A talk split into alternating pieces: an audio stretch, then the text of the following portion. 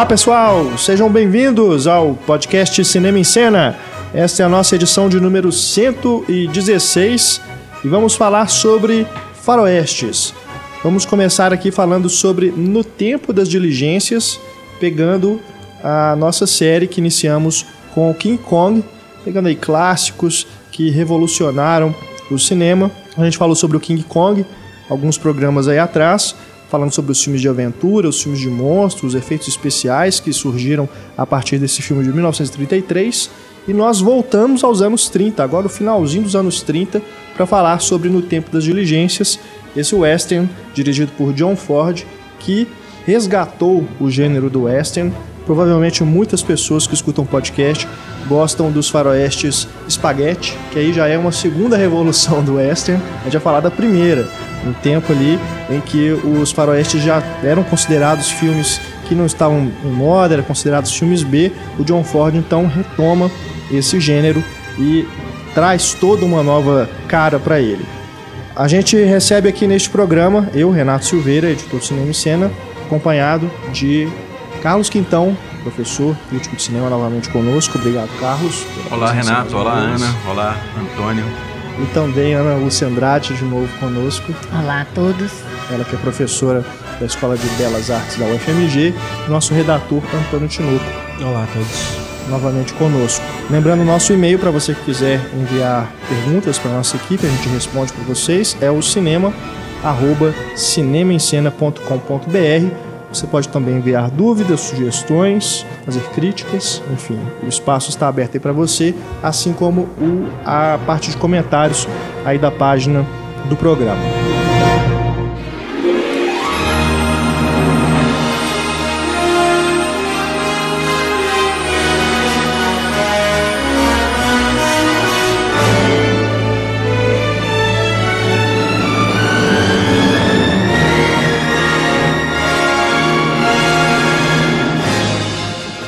John Ford realizou no tempo das diligências após comprar os direitos do conto The Stage to Lordsburg, de Ernest Haycox, em 1937. Esse conto tem um título em português, não tem, Antônio?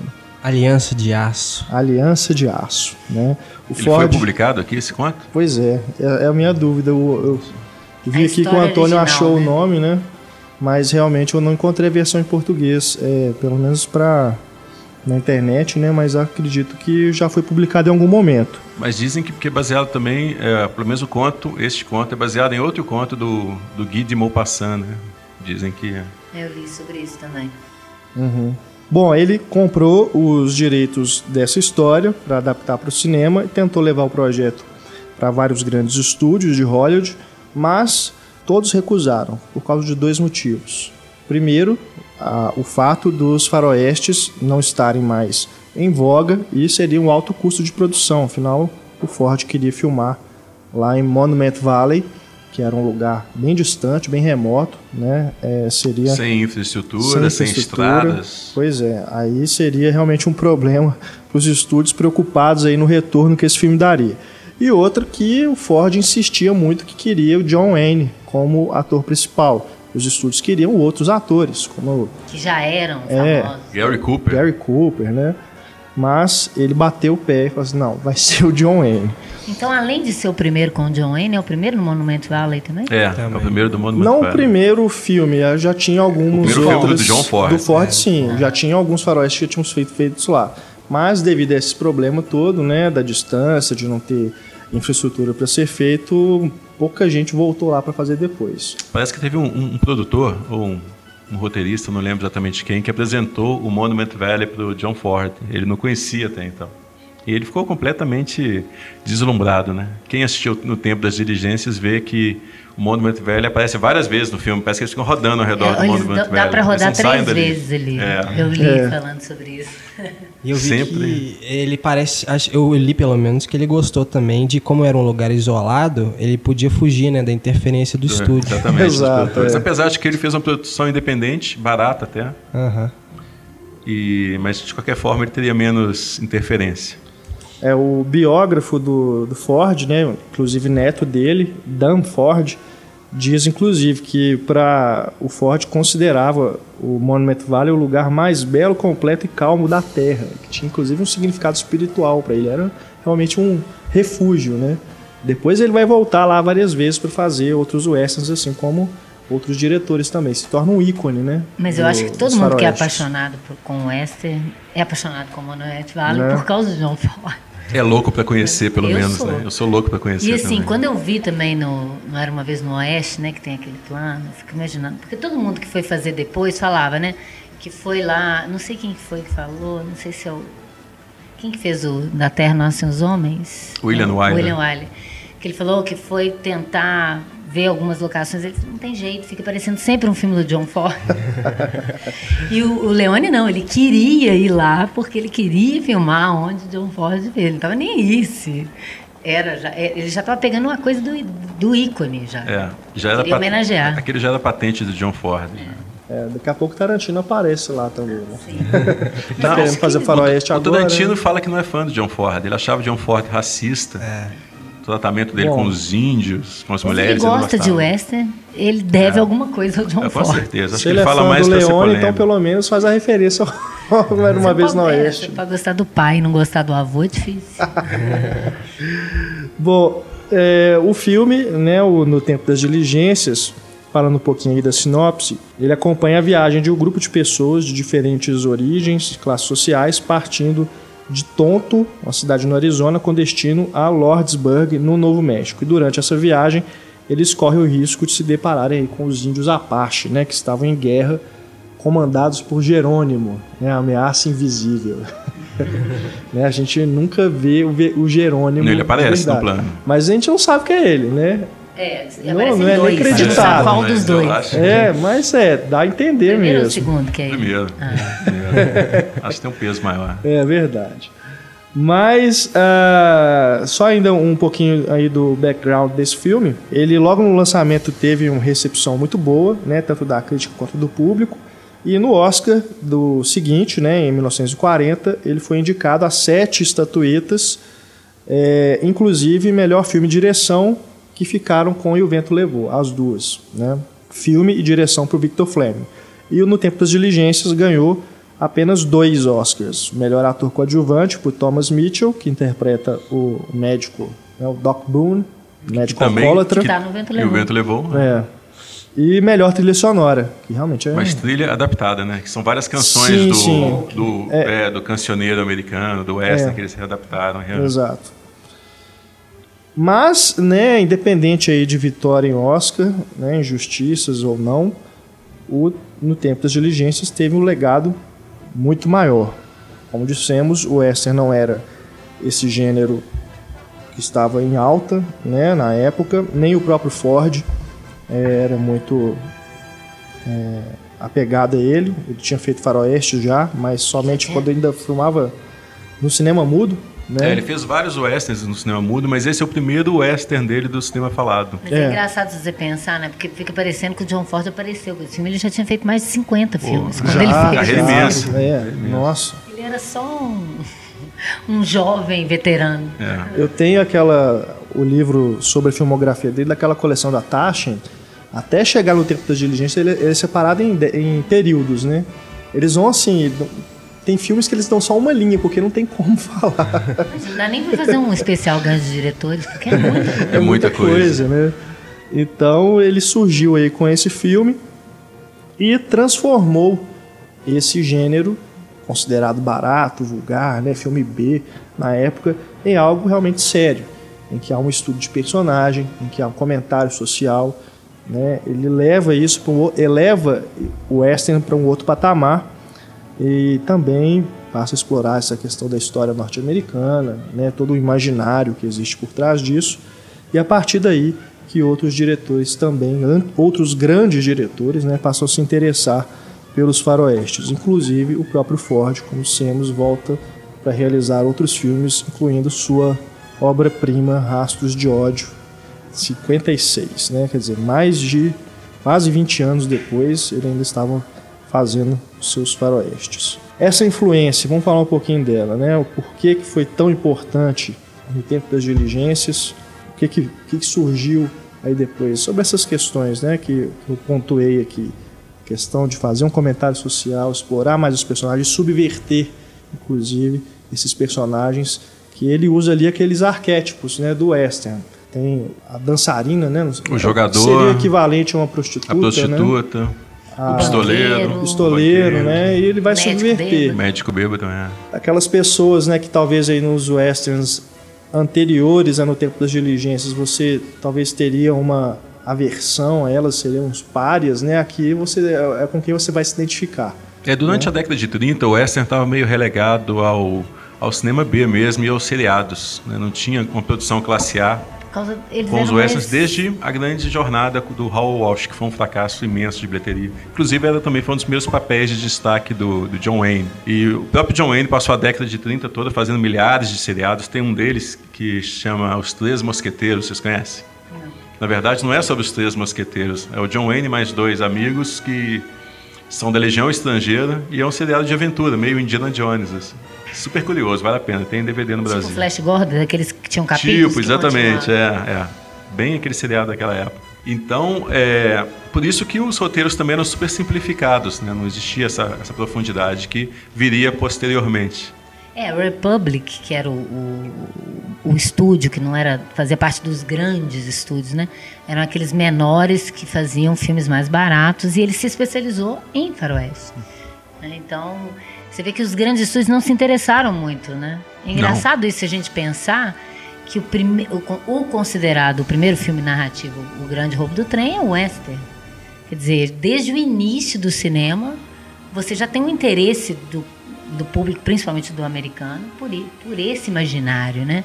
De bandido, de mocinho, enfim essa coisa do roubo. E pela própria história, né? O Western é. marcou, marcou mesmo, o Velho Oeste marcou a história americana. É começa na Guerra Civil e depois a conquista do Oeste mesmo. Então eles sempre voltam nesses mesmos temas. Mas é interessante que o sucesso do Tempo das Diligências aí abriu os olhos dos grandes estúdios com relação ao potencial do gênero. É, parece que o David Selznick, que tinha os direitos sobre no Tempo das Diligências, ele não queria fazer o filme, achava que o western era um gênero menor, que tinha que ser coisa de filme B mesmo, o orçamento era muito caro. Aí depois ele até concordou-se que se o Ford colocasse né, o Gary Cooper no papel que ficou para John Wayne lá do Ringo Kid, e também a, a Marlene Dietrich no papel da, da prostituta. É. Mas enfim, o, o John Ford não queria, acabou saindo e fez de forma independente o filme. Só que fez tanto sucesso que depois os estúdios começaram a produzir. No mesmo ano, a Warner viu o sucesso dos tempos das diligências e fez o outro filme que eu considero também assim, um dos marcos iniciais desses clichês do, do, do, do western, que é o Uma Cidade que Surge, com Errol Flynn e Olivia de Havilland, que também tinham, tinham saído lá do Capitão Blood, tinham saído do, das aventuras de Robin Hood, então reuniu essa dupla com o Michael Curtiz dirigindo. É um filme também que pega todos aqueles clichês. Na verdade, eles não criaram os clichês, né? Tanto é. no tempo das diligências quanto no Cidade que Surge, pegaram aqueles clichês todos dos filmes B. É, o já ataque vinha, às diligências, que já ataque vinha da literatura Pulp Fiction da época, é. né? O duelo final, a chegada da cavalaria no último momento, né? Inclusive, a chegada da cavalaria tem até no Nascimento de Nação, do é, Griffith, é. não era não, nenhuma novidade, mas eles revestem isso com uma aura meio, é. meio mítica, né? e de repente todo mundo que, que faz o western depois volta esses mesmos elementos e aproveita de uma forma ou de outra. A própria a, a aparição do, do, do, do, John Wayne no filme, né? Aquela coisa de ácido, parecia que já era um ácido. Exatamente. Você aguarda ele aparecer, Que né? é o herói, né? Você Fica falando é dele, mas não fala. É. Nossa, aí aquela câmera, porque é uma coisa é um traveling incomum também. É, uma, um traveling fazendo um zoom, né? Porque o zoom uhum. não era possível naquela época, mas é naquele sentido de aproximação. Eis o herói. Não, ele roda a, a espingarda, né, no, no, na é. mão depois a câmera chega perto do rosto dele. Nenhum outro personagem tinha Teve esse, esse tratamento, né? Apesar de que aquela sequência inicial apresenta todos os personagens todos. de forma absolutamente é. perfeita, né? Mas Perfeita, fica faltando é. ele, porque fica faltando ele. Ele, ele é só falando a respeito, ele deixa para um momento especial. Ele é. usa o bom humor, né? E já estabelece, inclusive, as relações entre eles ali, né? O Hatfield com a Mallory, né? Que é o, o cara lá de sobretudo preto, né? Que você não sabe jogador. quem é aquele cara, se ele, qual é, é o objetivo dele ali. E ele e a Mallory, que é a, a senhora mais comportada, né, da sociedade, né? Ela também misteriosa, você não sabe muito sobre ela nesse início. E eles só trocando olhares, né? Até chegar dentro da diligência. E também o, o médico e a Dallas. Que são, é estão sendo expulsos são da caçados cidade, né? pela, pela Liga da, da é. Moralidade, né? Ali Eu já acho... estabelece a questão do comentário social, né? É, inclusive é um comentário do próprio John Ford sobre o Código Reis, né? É. Como que está começando a expulsar todos esses é elementos é indesejados dos filmes. E é incrível porque que isso tenha sido feito em, em pleno cinco anos de, de Código é. Reis, né? Ele conseguir fazer isso e o filme ele ele dá essa dignidade mesmo para os personagens, né? Porque no início você tem aquela coisa estabelece é, parece aquela, aqueles desafios que o Hitchcock se propunha. Vou fazer um filme confinado num espaço e vou fazer, vou tirar uma, tudo que eu puder disso. Então vai confinar todo mundo ali naquela, naquela diligência. Então, os lugares na diligência que são determinados, você sempre pensar, né? O banqueiro está entre a dama e a prostituta. Ele é um hipócrita maior, né? Porque provavelmente ele teve alguma coisa com a prostituta, porque tem um plano, uma montagem que deixa isso. É. É, a linguagem te deixa isso claro, porque uhum. no texto não tem nem que ela é prostituta. É. é. Mas é, tem um close dela para ele, assim, quando eles estão falando que a mulher dele liderou a expulsão dela de lá, né? Ela fica constrangida, olha para ele, ele, ele fica constrangido e pigar, pigarreia. O médico bêbado do lado, ou do lado do, do, vendedor de bebida, que é o comerciante meio pastor, né? É. Meio cristão ali. Todo mundo confunde com, com reverendo. Uhum. É, e Porque ele tem cara de reverendo. Esse, tem toda esse, cara. Esse, esse vendedor que está entre esse médico bêbado e esse jogador. E o Ringo, ele, senta, ele chega e senta no chão e ele começa a modificar, inclusive, os papéis ali, ele restabelece os papéis. Um começa a brigar, ele, ele interrompe, eles começam a tratar a Dallas mal, ele para com isso. E ele também é um caso que, a, par, a, princípio, você pensa que ele é um bandido, porque ele é tratado como bandido. O xerife fica falando, tem que prender ele. É. Você não sabe o que ele fez, porque eu acho que é uma esperteza também não falar sobre isso diretamente. Mas, é, mas você vê que é um personagem honrado, né? De cara você fica fã dele. Pela forma como ele lida, como ele põe ordem ali naquele, naquele micro, naquela micro sociedade representada, né? Uhum.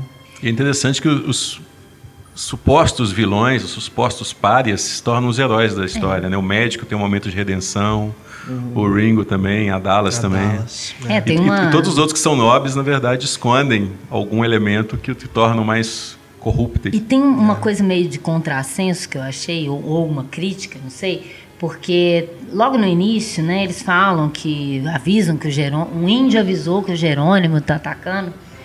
Aí eles falam, aí o preconceito contra os índios. Como é que você sabe que ele não está mentindo? Ele é um índio, né? Quer dizer, índio mente. Aí ele fala, não, mas ele é um Cheyenne, eles odeiam os Apaches mais do que nós. É, é, é estabelecido que inimigo de nosso inimigo é nosso amigo.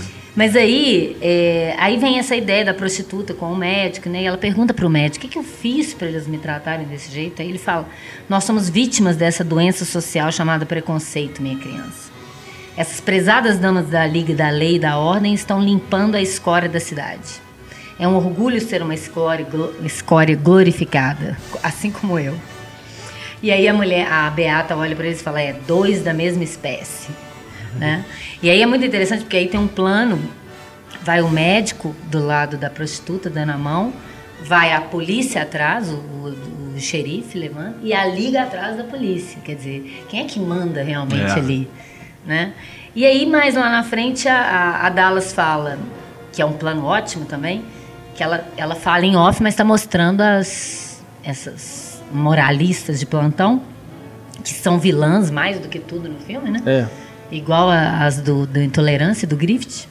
E ela fala, é, há coisas pior, piores do que Apaches.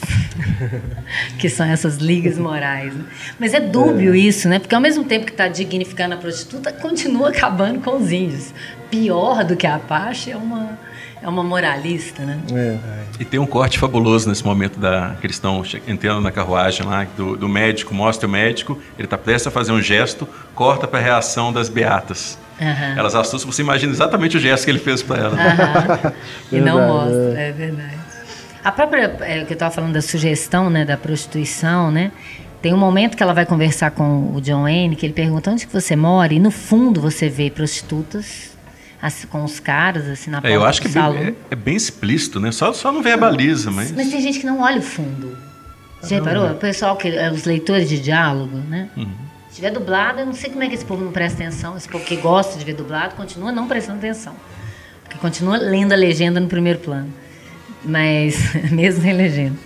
Mas tem aquele fundo sugerindo a, a, a, prostituição e ela fala, vou ficar aqui. Aí ele fala, mas aonde que é que você vive, né?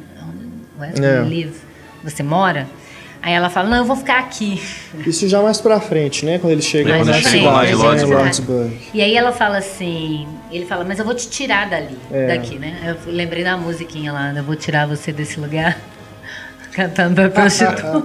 é. Que ele fala, vou tirar você daqui, você não pertence a esse lugar. E é muito legal, porque toda essa... essa ele, ela é tratada como um ser humano, que ela é realmente, né? Por esse cara que é um bandido dúbio, mas que é apresentado visualmente como herói desde o início, apesar do texto. E aos poucos o, o Ford vai dignificando ela, aproximando ela na, da visão da, da mãe, né? Naquela uhum. hora quando ela chega com o bebê. É. Os olhares, é muito legal a decupagem, como ele estabelece as relações só com olhares o olhar de um para o outro, né? Tem um momento que eles estão, no, acho que no primeiro forte, eles sentam na mesa é. e o, o, Ford decupa a, a, a, cena separando separando os párias, né, o John Wayne e a Dallas, do, dos personagens nobres, exatamente. É. E, e, tem um olhar, uma troca de olhares entre a Lucy Mallory e a Dallas. É. Ela olha com um olhar meio assim, ela está sentando na mesma mesa que eu e a Dallas vê o olhar dela e abaixa o, o, né, o olhar assim, sabendo que. aceitando aquela condição é. dela de párea. E o John Wayne, né, o Ringo, não aceita que ela, que ela seja assim. Uhum. Nem parece que ele é tão ingênuo igual, né, igual todo é. mundo acha. Eu acho que ele sabe muito bem o que ele está lidando. Sabe, sim. É. Tanto na, que ele, na carruagem. Ele, ele pergunta para ela, eu não te conheço de algum lugar. Provavelmente é. já dormiu com ela, perdeu a virgindade com ela, talvez. Mas... ah, na carruagem também, quando o, o jogador oferece a água para a é, Lucy. no cantil, né? E ele fala, você não vai oferecer para outra dama? Aí, tipo, não é uma dama, essa que é, é. a questão. Aí ele oferece, a contragosto, mas guarda o copinho de prata que ele deu uhum, pra ela. É. Aí o John Wayne falou, não, mas você pode beber a água sem o copinho de prata. É. Copinho. E o copinho de prata foi roubado de algum lugar, né? É, você ganhou cara... provavelmente no jogo de é alguém que ele, que ele falou, matou. É o que ele falou, né? Eu, é todo mundo hipócrita, né? Muito, de certo muito, modo, muito. né? E as pessoas que não são hipócritas, são, são mais verdadeiras, são tratadas como, como esse, Esse jogador, que é um, aliás, é um papel extraordinário, né? Do, é. John Carradine, que para quem não sabe é pai do David Carradine e do Robert Carradine. Tem mais um, e do Keith. E do Keith Carradine, exatamente, esqueci dele. Então, é, ele fez vários filmes com Ford, fez vários filmes na, Fo na Fox também. E a princípio ele parece ser o, o, vilão da história. Da mesma forma que a Lucy Mallory também tem aquela, aquela visão de uma mulher prepotente, misteriosa. Mas depois a gente descobre que eles têm um passado em comum. Né? Eles são ambos sulistas ali, é. dentro daquela carruagem que foi formada de, também pelos, pelos vencedores da Guerra Civil, né? que são os, os nortistas, os confederados. Então, eles de certa forma, eles são párias também né? é. daquela, daquela carruagem. Na verdade, são todos párias ali. É de uma forma ou de outra. E tem uma além dessa relação, tem uma coisa sutil Existe, de uma, que já uma atração alguma... entre é. os dois também, que não vai. Ela é, ela é, ela é nobre, ela é como é que fala, honrada, mas ela E ela está presa a essa condição social dela. É. Tá, inclusive de ser preconceituosa. Ela não pode é. aceitar nem dignamente a ajuda da, da, Dallas, né? Mesmo depois que a Dallas ajuda, carrega o bebê para ela, ajuda no parto e tudo mais. Não, no final, ela fala assim: se você precisar de alguma coisa, interrompe. Então, é, mas, ela está presa a isso. Mas a, a, Dallas percebe, né? Que percebe. teve ali um, uma quebra daquele, daquele pudor horroroso. Nem que seja por gratidão, né? E tem um comentário político também na, nesse, nesse, personagem do John Carradine, do relação ao destino que ele toma na uhum. história, porque ele, a gente está falando de spoiler, né? Então ele é o único personagem que morre da diligência, né? E eu não sei, assim, eu queria saber a opinião de vocês, se tem algum comentário político do John Ford em relação a ele ser o sulista, que é o único que morre na diligência. Mas eu penso nele também como um herói mesmo, que é, se sacrifica. Todos têm esse momento de, de Ele tem uma última bala que ele guarda para a Lucy, é. para ela não ser provavelmente estuprada pelos índios. Uhum. A prostituta é. não tem problema, mas não, é. a prostituta já passou é, exato. Mas a dama não, não pode, né? E é, é uma coisa que dá uma, uma dignidade para aquele personagem, né? Desde o início, né? De proteger aquela mulher. Uhum. E, e, como um herói que não existe mais. Que de, depois da guerra, essas pessoas ficaram antiquadas, né? Que- Aquele cavaleiro distinto. É, ele poderia reconhece ser hipócrita, poderia ser um trapaceiro e tudo, mas ele era um cavaleiro. Mas era um, um cara honrado, digno, né? Dentro daquele espírito E ali. tinha, assim, toda uma classe, com, É. com os- com todos os outros personagens. Uhum, É uma das coisas que eu acho geniais nesse filme é justamente acho que um tema principal do filme, que é ele trabalhar o medo do desconhecido, que está imbuído nisso a questão do preconceito mesmo, porque aquelas pessoas elas temem umas às outras e elas estão acabando de se conhecer também, elas são Elas vão ter que ficar confinadas né? com o mesmo problema. Tem uma cena mais pra frente em que, o, que eles estão, se não me engano, na segunda parada, que é à noite, né? quando inclusive a, a Mallory tem o filho, que aliás é outra coisa que você não espera. né? É, Não tem indício nenhum não de parece que ela nenhum tá momento grávida. que ela tá grávida. É. Essa, Aí- essa surpresa. O- alguns índios chegam, né, na, naquele lugar e o médico toma um susto, assim, ah, os índios! tipo, é um É o preconceito banqueiro. forte, o né? banqueiro eu acho que se assusta com a, com a, a mulher do. É, e ela E era ela é mulher uma do traidora, cara. É, né? ela ela vai pode. fazer roubar os cavalos extras dele. E o cara, ele é, é hispânico, né? Ele é mexicano, Aham. provavelmente. Ainda vira pra ele e fala assim, ó, acho, acho que não é tão ruim ser Apache, então, que ela é minha esposa. É, então, ele é, fala, ela fugiu com os cavalos, ah, que raiva. Tipo assim, É, eu- a esposa eu consigo, mas os cavalos. os cavalos. É sexista ao extremo. Apesar de que eu acho interessante nesse filme também a questão de, de sexista, porque muita gente acusa o John Ford de ser sexista, né? Depois do Vendaval, por exemplo, que tem aquele papel feminino bem estereotipado. Mas eu acho que esse filme é muito interessante, que as personagens centrais, pelo menos do conflito, do conflito central, são, são mulheres. É a Dallas e a Lucy. Um representam né, o- Os os extremos. párias, os extremos, exatamente. E o- E, até nos detalhes também as coisas se definem. Como é, todos os cavalos da, da carruagem são éguas, na verdade. O, É mesmo, o cocheiro chama o tempo todo lá, né, e todos começam com B o nome. Bridesmaid, não sei o quê, uma É coisa mesmo. assim. Então, quem está puxando aquela, todas as mulheres, quem está levando aquela história para frente, adiante, eles são, né, de certa forma, são Femininos. os- os- as fêmeas né, das espécies. É.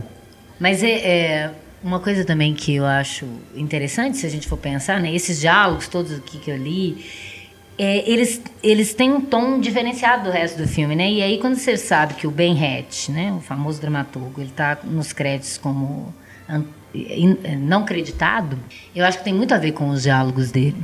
É, não sei até que ponto é do Dudley Nichols, que é o diretor, mas só dele dele estar como não creditado, a gente vê que o Ben Hatch deu uma, Uma polida, uma pelo polida menos. ali ali. naqueles diálogos para deixar eles mais.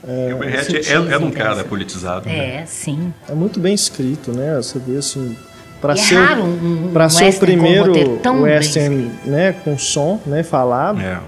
é realmente bem impressionante. A, a última fala, então, é formidável, né? Como ele termina o filme. é- E que tem um tom de É Casablanca, aquilo. né? Ele É. tem um ar de Casablanca, aquele final. Não, e a, a frase né, que, o, que o médico fala, eles foram salvos das bênçãos da civilização, resume Sensacional, sensacional. perfeitamente né, o, o que, que é o filme. Aí fala, vamos, eu lhe pago um drink. Som. É formidável aquele final mesmo. É impressionante fazer um filme que é, que é entretenimento puro, né? O filme é muito, é muito divertido. Até hoje ele tem um ritmo sensacional, Sim. Com todos esses elementos mesmo. É um filme que ao mesmo tempo consegue ser sério, consegue ser entretenimento engraçado. inteligente é, mesmo. É a definição máxima do entretenimento inteligente. E é o roteiro é legal. completamente amarrado, os personagens são sensacionais.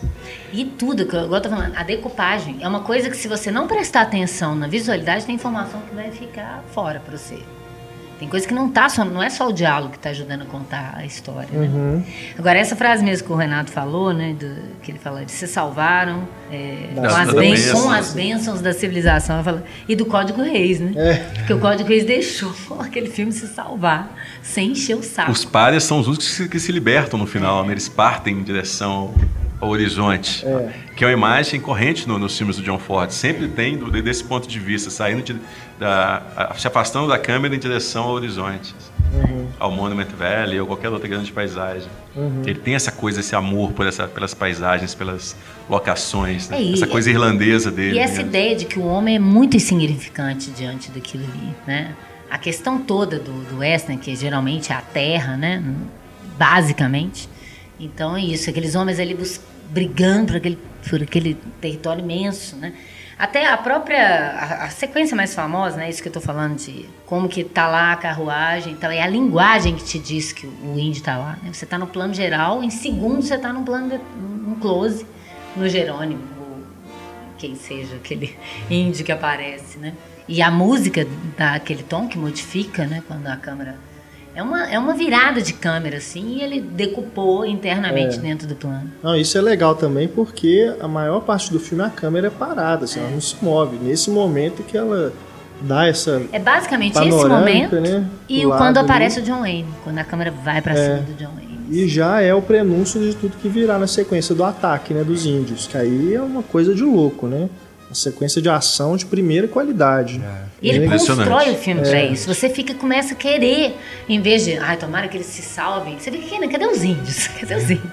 Porque o filme você tá esperando esse ataque o tempo todo. E ele correu um risco imenso, porque essa sequência é tão bacana do ataque dos índios é. na carruagem que corre o risco de tudo que vem, que vem depois né, virar um anticlímax. E mesmo assim ele consegue reconstruir o clima é. do, do, do, duelo final entre o Ringo e os três vilões. Até isso é inovador, porque ele fecha um conflito principal e abre o outro. Que ainda está em pendência, que é o Ringo se uhum. vingar ou não lá de quem matou a família dele. É, e o John Ford fez isso várias vezes, nem sempre é. com sucesso. Se a gente pega aquele Legião Invencível, por exemplo, que tem vários clímax e toda hora parece que o filme vai terminar e recomeça é, a história. Mas nesse é sensacional. E quando você conclui como... o conflito, você tem que acabar o filme, porque ninguém quer mais começar uma outra, um outro problema. Né? E até isso é genial também, porque começa uma outra coisa, né? Você esqueceu, o índio não é mais perigo, chegaram bem da viagem. E aí você tá esperando aquele duelo entre o Ringo e o cara, e o que ele faz? Ele narra por omissão aquele duelo.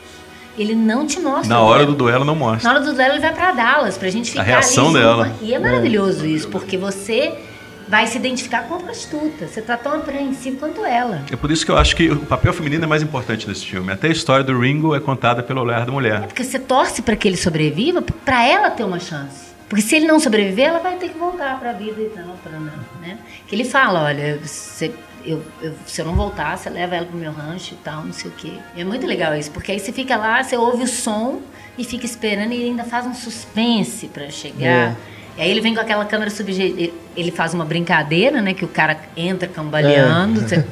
Que hoje em dia ninguém cairia, mas naquela época. Mas continua usando, né? Continua insistindo nesse clichê. Né? Mas naquela época não era um clichê, é isso que eu estou dizendo. Então devia ser sensacional, sensacional. uma reviravolta. Aqui. Ela abre a porta do salão, todo mundo aguardando, é, esperando. É, entra, entra o vilão e cai. E cai. Que me lembra aquela. é uma estratégia que o, o, Coppola fez no Poderoso Chefão 3, né? Que os, os, gêmeos lá, que você pensa que os gêmeos. Vocês lembram disso? Que o cara.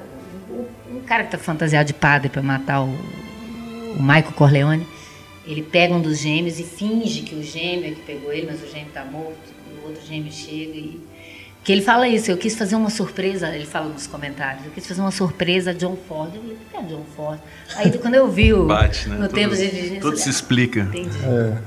E aí ele, depois que você já viu que não foi o John Wayne que morreu, ele ainda cria um suspense, porque ele chega em câmera subjetiva na, através da Dallas.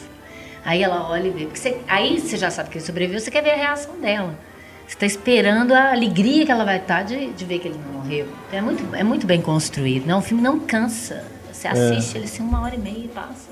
Agora, isso que você falou de, na época, não ser clichê, é importante é, ressaltar mesmo, porque tem muita gente que vê filme antigo, né? Esses filmes que são os Ótimo precursores e tudo e aí fala assim, não, mas. É cheio que de clichês. revolucionário aí. É. A pessoa acha que, né? Quem é. assistiu no Tempo das Diligências, uma cidade que surge, todos os westerns desse período, vai pensar é. isso. Pô, um filme cheio, são filmes cheios de clichês, é. mas, pô, né? são filmes que, se não inventaram os clichês, pelo menos, né, conseguiram compactá-los assim. Numa, e as pessoas transferiram esses clichês para outro gênero, policial, filme de aventura, filme de ação. Mas é. a gente tem que dar esse desconto. É. Verdade. Né? Agora, a Ana falou uma coisa interessante do uso da câmera subjetiva no, no tempo das diligências. O Ford usa isso com frequência no, nos outros filmes dele também. Só que a câmera dele é diferente da câmera do Hitchcock. Não tem aquele elemento de identificação com o personagem que está vendo a cena. É um, um, tipo de. Que, é, tem um, subjetivo é nossa, mas. É, na verdade, tem, tem até um, um, teórico, que é o, é o biógrafo do Ford, que é o Ted Gallagher, que ele fala que é como se fosse uma empatia subjetiva, empatia objetiva do Ford. Então a gente vê aquela cena, mas a gente está, na verdade, simpatizando com os outros personagens que estão sendo mostrados. Né? Então tem a cena do, do, diálogo na mesa mesmo, a cena do, aliás, a troca de olhares na mesa entre a Lucy, Mallory e a Dallas, que é mais ou menos por aí, a gente vê a cena através dos olhos da Lucy, mas a gente se identifica com a Dallas, mesmo ela aceitando a condição social dela, a gente se identifica com ela.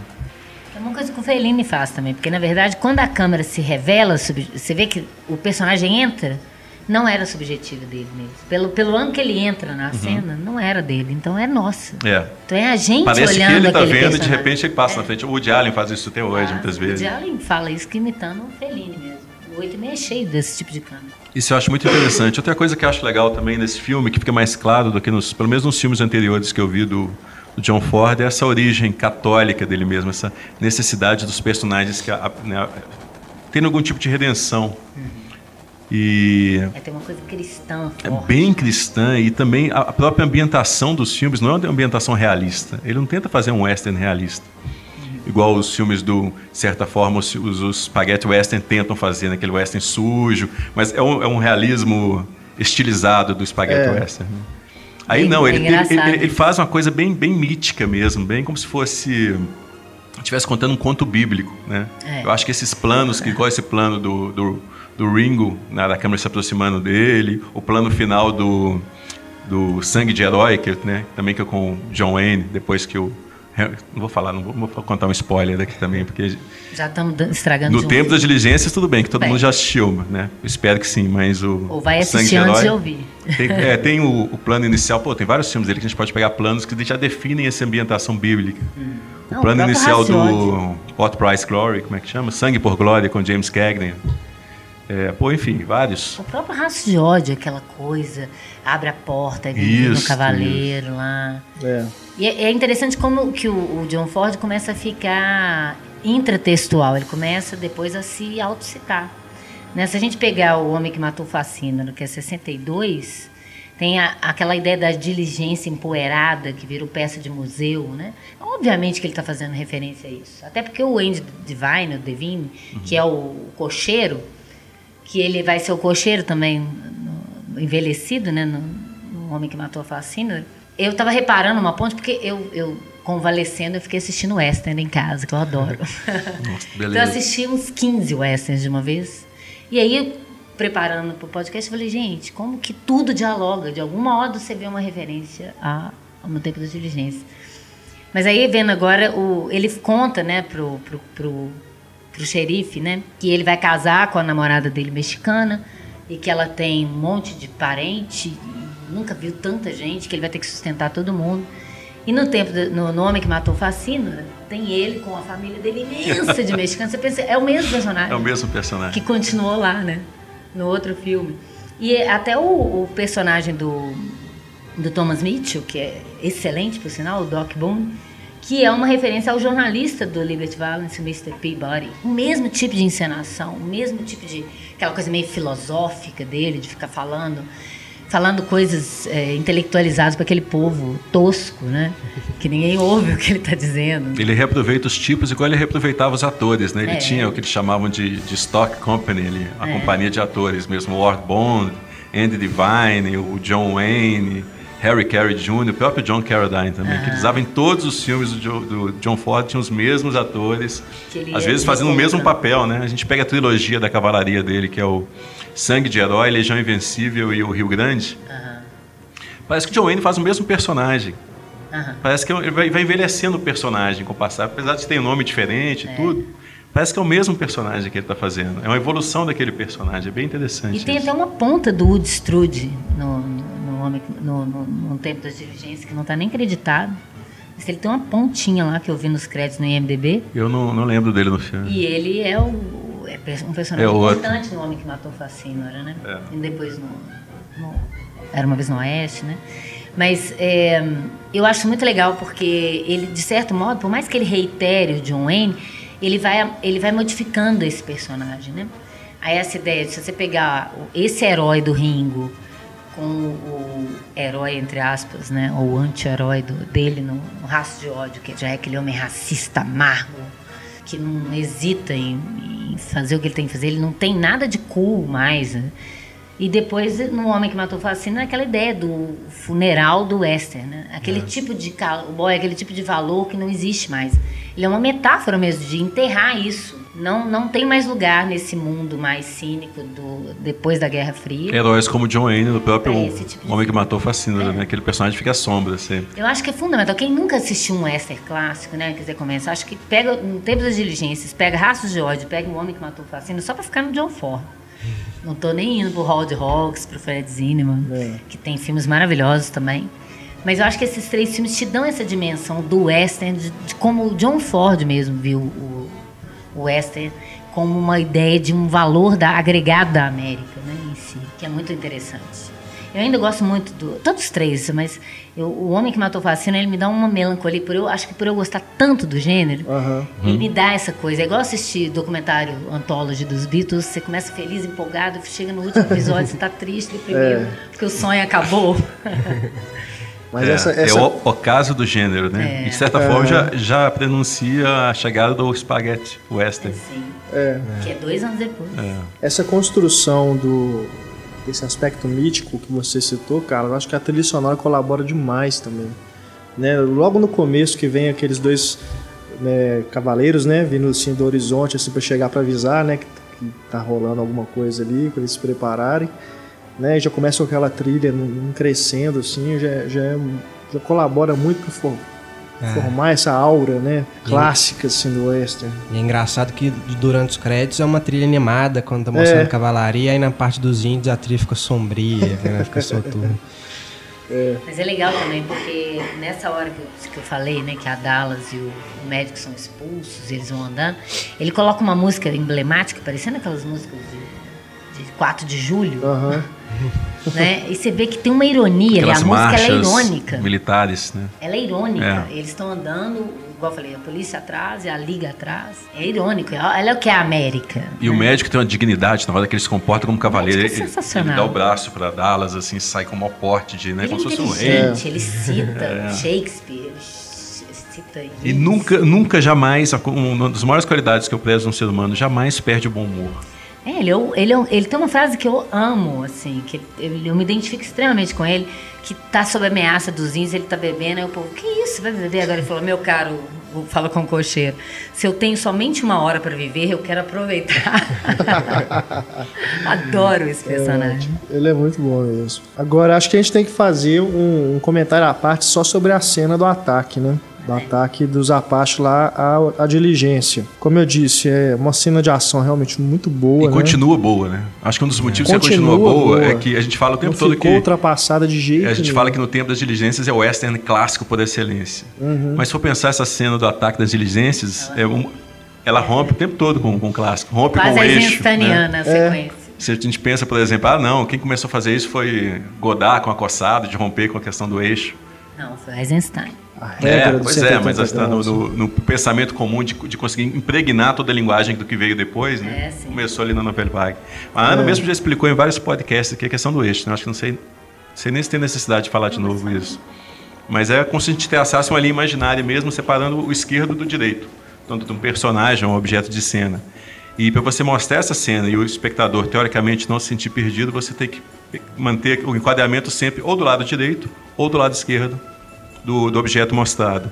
E na cena do- da, da, da diligência, com o ataque dos índios, ele quebra isso o tempo todo. Em nenhum momento você fala assim, pô, a diligência estava correndo para um lado, agora está correndo para o outro. O cara tirou para um lado, o índio caiu para lá. É, muito pelo contrário, eu acho que ele passa uma ideia mesmo de, De de, de 360 graus Exato, mesmo naquela é. cena. Você, é, a ideia é literalmente, nós estamos sendo atacados por todos os lados. Então você não sabe de meio, onde né? que vai vir a flecha. É. E ele faz isso muito bem na primeira flecha que atinge, que é Uhum. interna. Você não vê o ataque externo. O, o- o ataque começa lá dentro. Eles estão discutindo e cai a flecha no, no Vendedor. vendedor de bebida. É. É. Peacock. E a gente ouve primeiro o som da flecha, depois que a gente vê em quem acertou. E você vê a cara do médico, parece que foi nele. Aí, de repente, abre o plano e você vê que foi no, É. no vendedor. E, e aí ele abre para fora. Então, é assim, você já- você tem um, um- um conflito interno forte que está rolando ali entre aquelas posições sociais. E aí vem o externo, né? Que, que ali é de tudo quanto é lado, é flecha de tudo quanto é lado, né? E ele faz uma coisa muito bem, né? Que, que também não foi ele que inventou isso, mas que todo mundo vai seguir isso, que a, a forma de você também, que é, é muito, é muito hábil da parte dele, de você nunca achar também que o índio está tirando o outro ou, ou, o Ringo está tirando para trás, para você não perder essa referência, ele dá é, planos debaixo da carruagem, em linha reta. Né? Ele botou a, num buraco sim, né, a câmera. Uhum. E ele rompe o, o eixo com isso. Então ele pode ir para a esquerda ou para a direita porque ele foi para o meio. Então isso faz com que a gente perca mesmo essa orientação e que é proposital para você se sentir no meio da confusão. Da onde vai vir uma flecha? Então é muito bem feito. É uma aula de montagem. Aliás, o meu orientador, o professor Eduardo Leone, sem parentesco direto com o Sérgio Leone, ele falava que ele era, ele era um primo distante. Mas eu nunca soube se isso era verdade mesmo. Mas ele falava isso, que, é uma, que ele, ele gostava de dar aula de montagem com um, um, a cena da escadaria de Odessa, o ataque das diligen na diligência e, o, e a, a corrida de bigas do, do William Wyler. As três cenas de uhum. montagem para ele que para a pessoa entender realmente o que, que é eixo, o que, que é explodir o eixo, o que, que é re, respeitar o eixo dentro da narrativa que você está contando. Não quebrar por quebrar, uhum. mas dentro daquilo que você está se propondo E contar. são três cenas que definem a ação cinematográfica, né? Ação enquanto movimento mesmo. É, eu fico. É, é uma pena que naquela época não tinha esse hábito ainda de fazer making off, né? Porque eu gostaria de ver como que aquilo foi filmado. Porque, se bobear, nem precisa, porque acho que ali deve ter sido feitos takes, se não únicos, muito poucos, né? para repetir aquilo tudo. Porque tem uns planos ali que são realmente. É, é, é inacreditável você pensar que faziam aquilo naquela época, né? CGI. Coloca puro. CGI puro, A né? câmera em movimento, é. tá tudo em movimento. O cavalo, você vê que a velocidade que o cavalo tá, né? A gente estava conversando aqui antes de começar a gravar. Gente, aquilo de... é um absurdo. Né? É, a gente tá... sempre com dó dos cavalos nesses Eles filmes. caindo, né? Um take único, assim, le... cai, levanta. Tanto cavalo de coadjuvante fazendo índio que deve ter machucado ali. É. Você chegou a ver a grande jornada, esse do Hall Walsh? Não, não. A gente estava conversando aqui antes, é impressionante. Vocês acham impressionante essa, o que eles fazem com os cavalos e os dublês aí? Vocês precisam ver esse filme. não tem lógica, não existia nenhuma sociedade que protegia animais na época, porque o que eles fazem com o cavalo, né? A grande jornada, devem ter matado cavalo pra caramba. É. Eu quero ver, porque eu adoro Cenas grandiosas, é muito bacana, muito bacana. Falando no, no tempo da diligência, eu vi que eles amarravam, né? É, tipo uma espécie de fio de, de no, na pata do cavalo. Uhum. E aí ele conseguia prever o momento onde o fio ia chegar no limite, né? Ia estender. E aí, nesse exato momento, o cavalo caía e derrubava o cara em cima. Só que o, o cara esperava, né? Então ele podia é. cair. O cavalo não, não né? machucar. O cavalo não, é.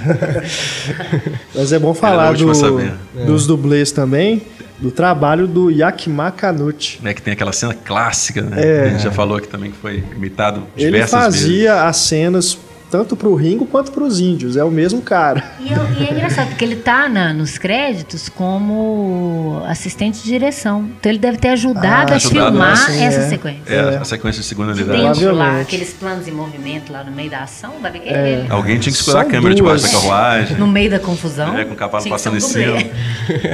Primeiro é o índio, né, que pula no cavalo lá da frente. E aí o John Wayne atira nele, ele cai e passa, passa por, por baixo dos cavalos e da, da é diligência. Clichê, né? Quem, Depois é, é, o John Wayne. Quem viu os caçadores que pula, da Arca né? Perdida lembra é, de Indiana Jones passando debaixo do caminhão, exatamente Exato. isso. É. é. Depois é o Ringo que pula para pegar o cavalo e tomar o controle, porque o, o dos, dos cocheiros tinha tomado um tiro, né? Tomado um tiro não, a flecha, é, né? Pegou um tiro. Ele. O tiro mesmo. É. E você pensar que era tudo feito ali na raça mesmo. Pois e, é. pô, morreu o dublê, pega outro. É assim. Sacrifica o cavalo. É. é.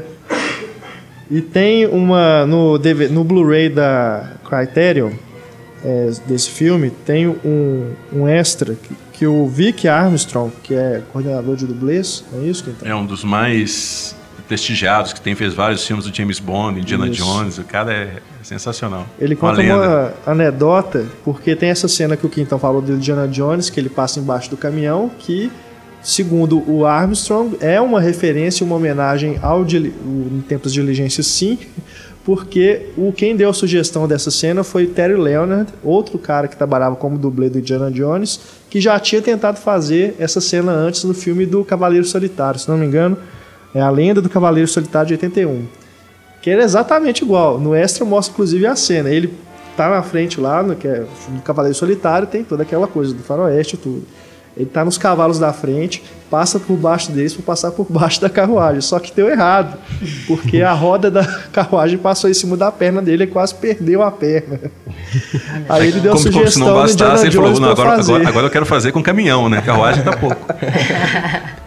Aí, pelo menos, é uma coisa um pouco mais simples, né? Não tem os cavalos, ele ainda passa agarrado embaixo do, do E, e sai pendurado no caminhão ainda, arrastando. Ai, ai. Mas é realmente impressionante, viu? Você vê isso fe- sendo feito da, daquela forma ali. Eu, eu me lembrei do, do Tarantino quando foi fazer o- a prova de morte, que ele queria fazer as perseguições sem nenhum truque digital, né? As perseguições de carro ali. Por isso que ele chamou a Como menina era que feito dublê. também na época. É, chama a menina que é dublê. E é realmente impressionante também, né? Se for pegar depois aí, que é a evolução, né? Depois dos faroestes, uns filmes de ação e tudo. É, como era feito antes aí, na- antes da, da época do CGI, né? Realmente. É, mas a gente fala assim de é tudo feito ali na raça, mas tem muito uso de, de rear projection Tem. no tempo da diligência. E E um, e uso genial. muito. E é A tão genial que ajuda. a gente sabe que é no primeiro momento, mas logo logo a gente esquece que aquilo é uma projeção no Porque é fundo. bem montado, né? Porque a- é, mesmo para você usar esse tipo de, de efeito que esconde o que, que é feito em estúdio, o que, que não é feito, se a montagem não for bem executada, você É. percebe claramente, ah, agora é estúdio, agora é o ar livre. Você esquece isso. Eu assistindo esses westerns, eu assisti todos, até Johnny Guitar, terminei com o meu ódio será sua heran- herança, né? que já é Hollywood a partir da releitura do, do, do Leone, É. relendo. E voltando né? pra Hollywood, É muito né? legal. Mas é, você percebe isso que como que é, o gênero vai se aperfeiçoando, né? E ca- ca- cada diretor vai, vai colocando uma carga, e isso é muito legal, porque, como acontece toda arte, uns vão bebendo dos outros e vai incorporando, vai crescendo aquilo ali. É uma releitura que enriquece, não é simplesmente uma homenagem ou readaptar o clichê. Vai, vai retransformando isso, vai tornando aquilo mais mais interessante. Se você pensar, eu acho que é, o próprio, o além de todos os méritos que a gente já falou aqui do próprio filme, se você pensar que ele foi a, o curso intensivo que o Orson Welles fez para fazer Cidadão Kane, já Dizem que ele é assistiu 40 vezes ao filme. 40 né? vezes. Pra ele poder entender. Enquanto ele estava pré-produzindo e durante a produção. É, o Orson Welles não tinha experiência nenhuma com cinema, né? Então ele aprendeu logo com o melhor, assim, John Ford. E você vê que é o fi- talvez não tenha outro filme do John Ford que tenha mais a ver com o Wells do que esse. Falando por causa dessa questão dos papéis sociais, da, su- da sutileza do que está entre as linhas da história. Não é a história só que interessa, mas o que está ali na entrelinha. Se tirar a entrelinha, é mais um filme de western bobão. Vamos lá esperar um ataque, não, os índios vão ser tratados ao lixo, o mocinho vai ganhar no final. Não. Mas esse subtexto rico deixa o filme também muito po- poderoso, né? Até hoje, muito atual. Eu acho isso muito bacana.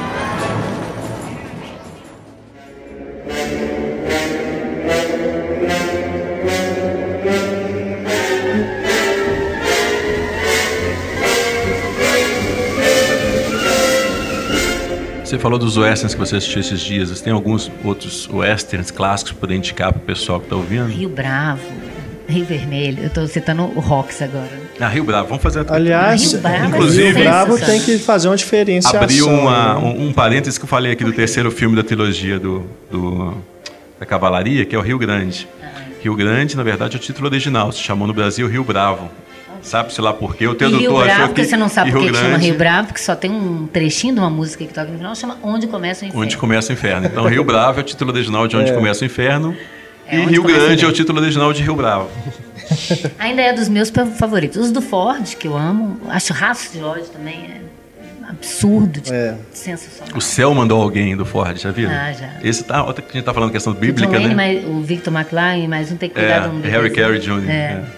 É aquela coisa bem dos três reis magos. É mesmo. É, muito legal. Nasce na noite de Natal, tem aquela coisa bíblica bem. Mas é engraçado, porque a gente lembra do John Ford sempre com, com, com westerns, mas um dos que eu mais gosto dele, que é o Depois do Vendaval, não é um western. Não. Mas como tem o John Wayne, você fala que você acha que é um western. Aliás, ele só fez o Rio Grande, meio foi meio é, chantageado. Ele só fez o Rio Grande porque ele queria fazer o depois do Vendaval e ninguém queria bancar o filme. Aí ele falou, tudo bem, eu faço o Rio Grande, que é um terceiro da trilogia que já fez sucesso nos outros filmes, e vocês deixam fazer depois do Vendaval, que ele ganha o Oscar por depois do Vendaval, né? Aliás, ele ganhou quatro Oscars. É, Ele é, um É, o- é o- é o diretor que mais ganhou Oscar na história.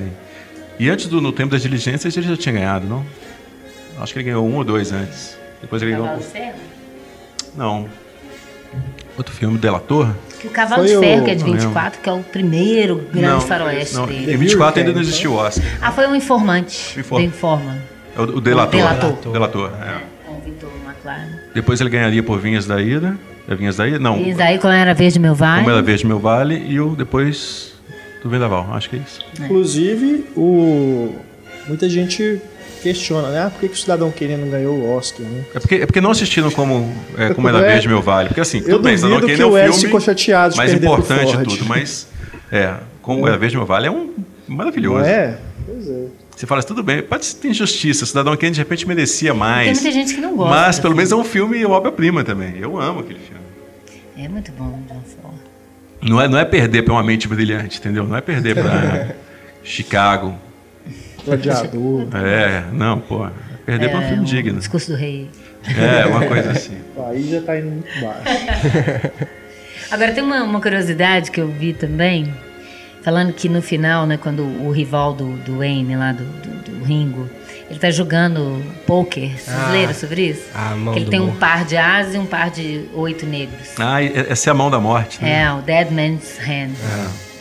Que além de ser um pronúncio, né? E uma brincadeira, né? Com que. É, o cara vê aquilo e fica com medo, assim, opa, me E ferrei. eles falam que o Wild Bill Hickok, eh, ele morreu, Morreu. com essa, essa, essa cartada na mão. É.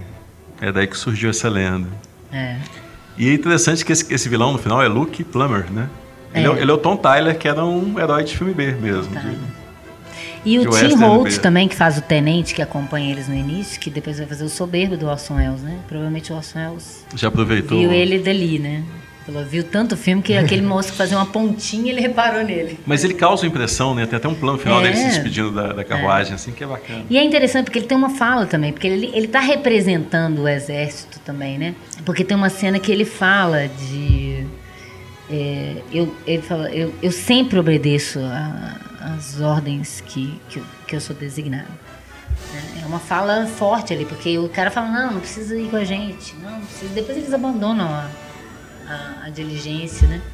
E ele só aparece no final, de novo. Quais outros filmes?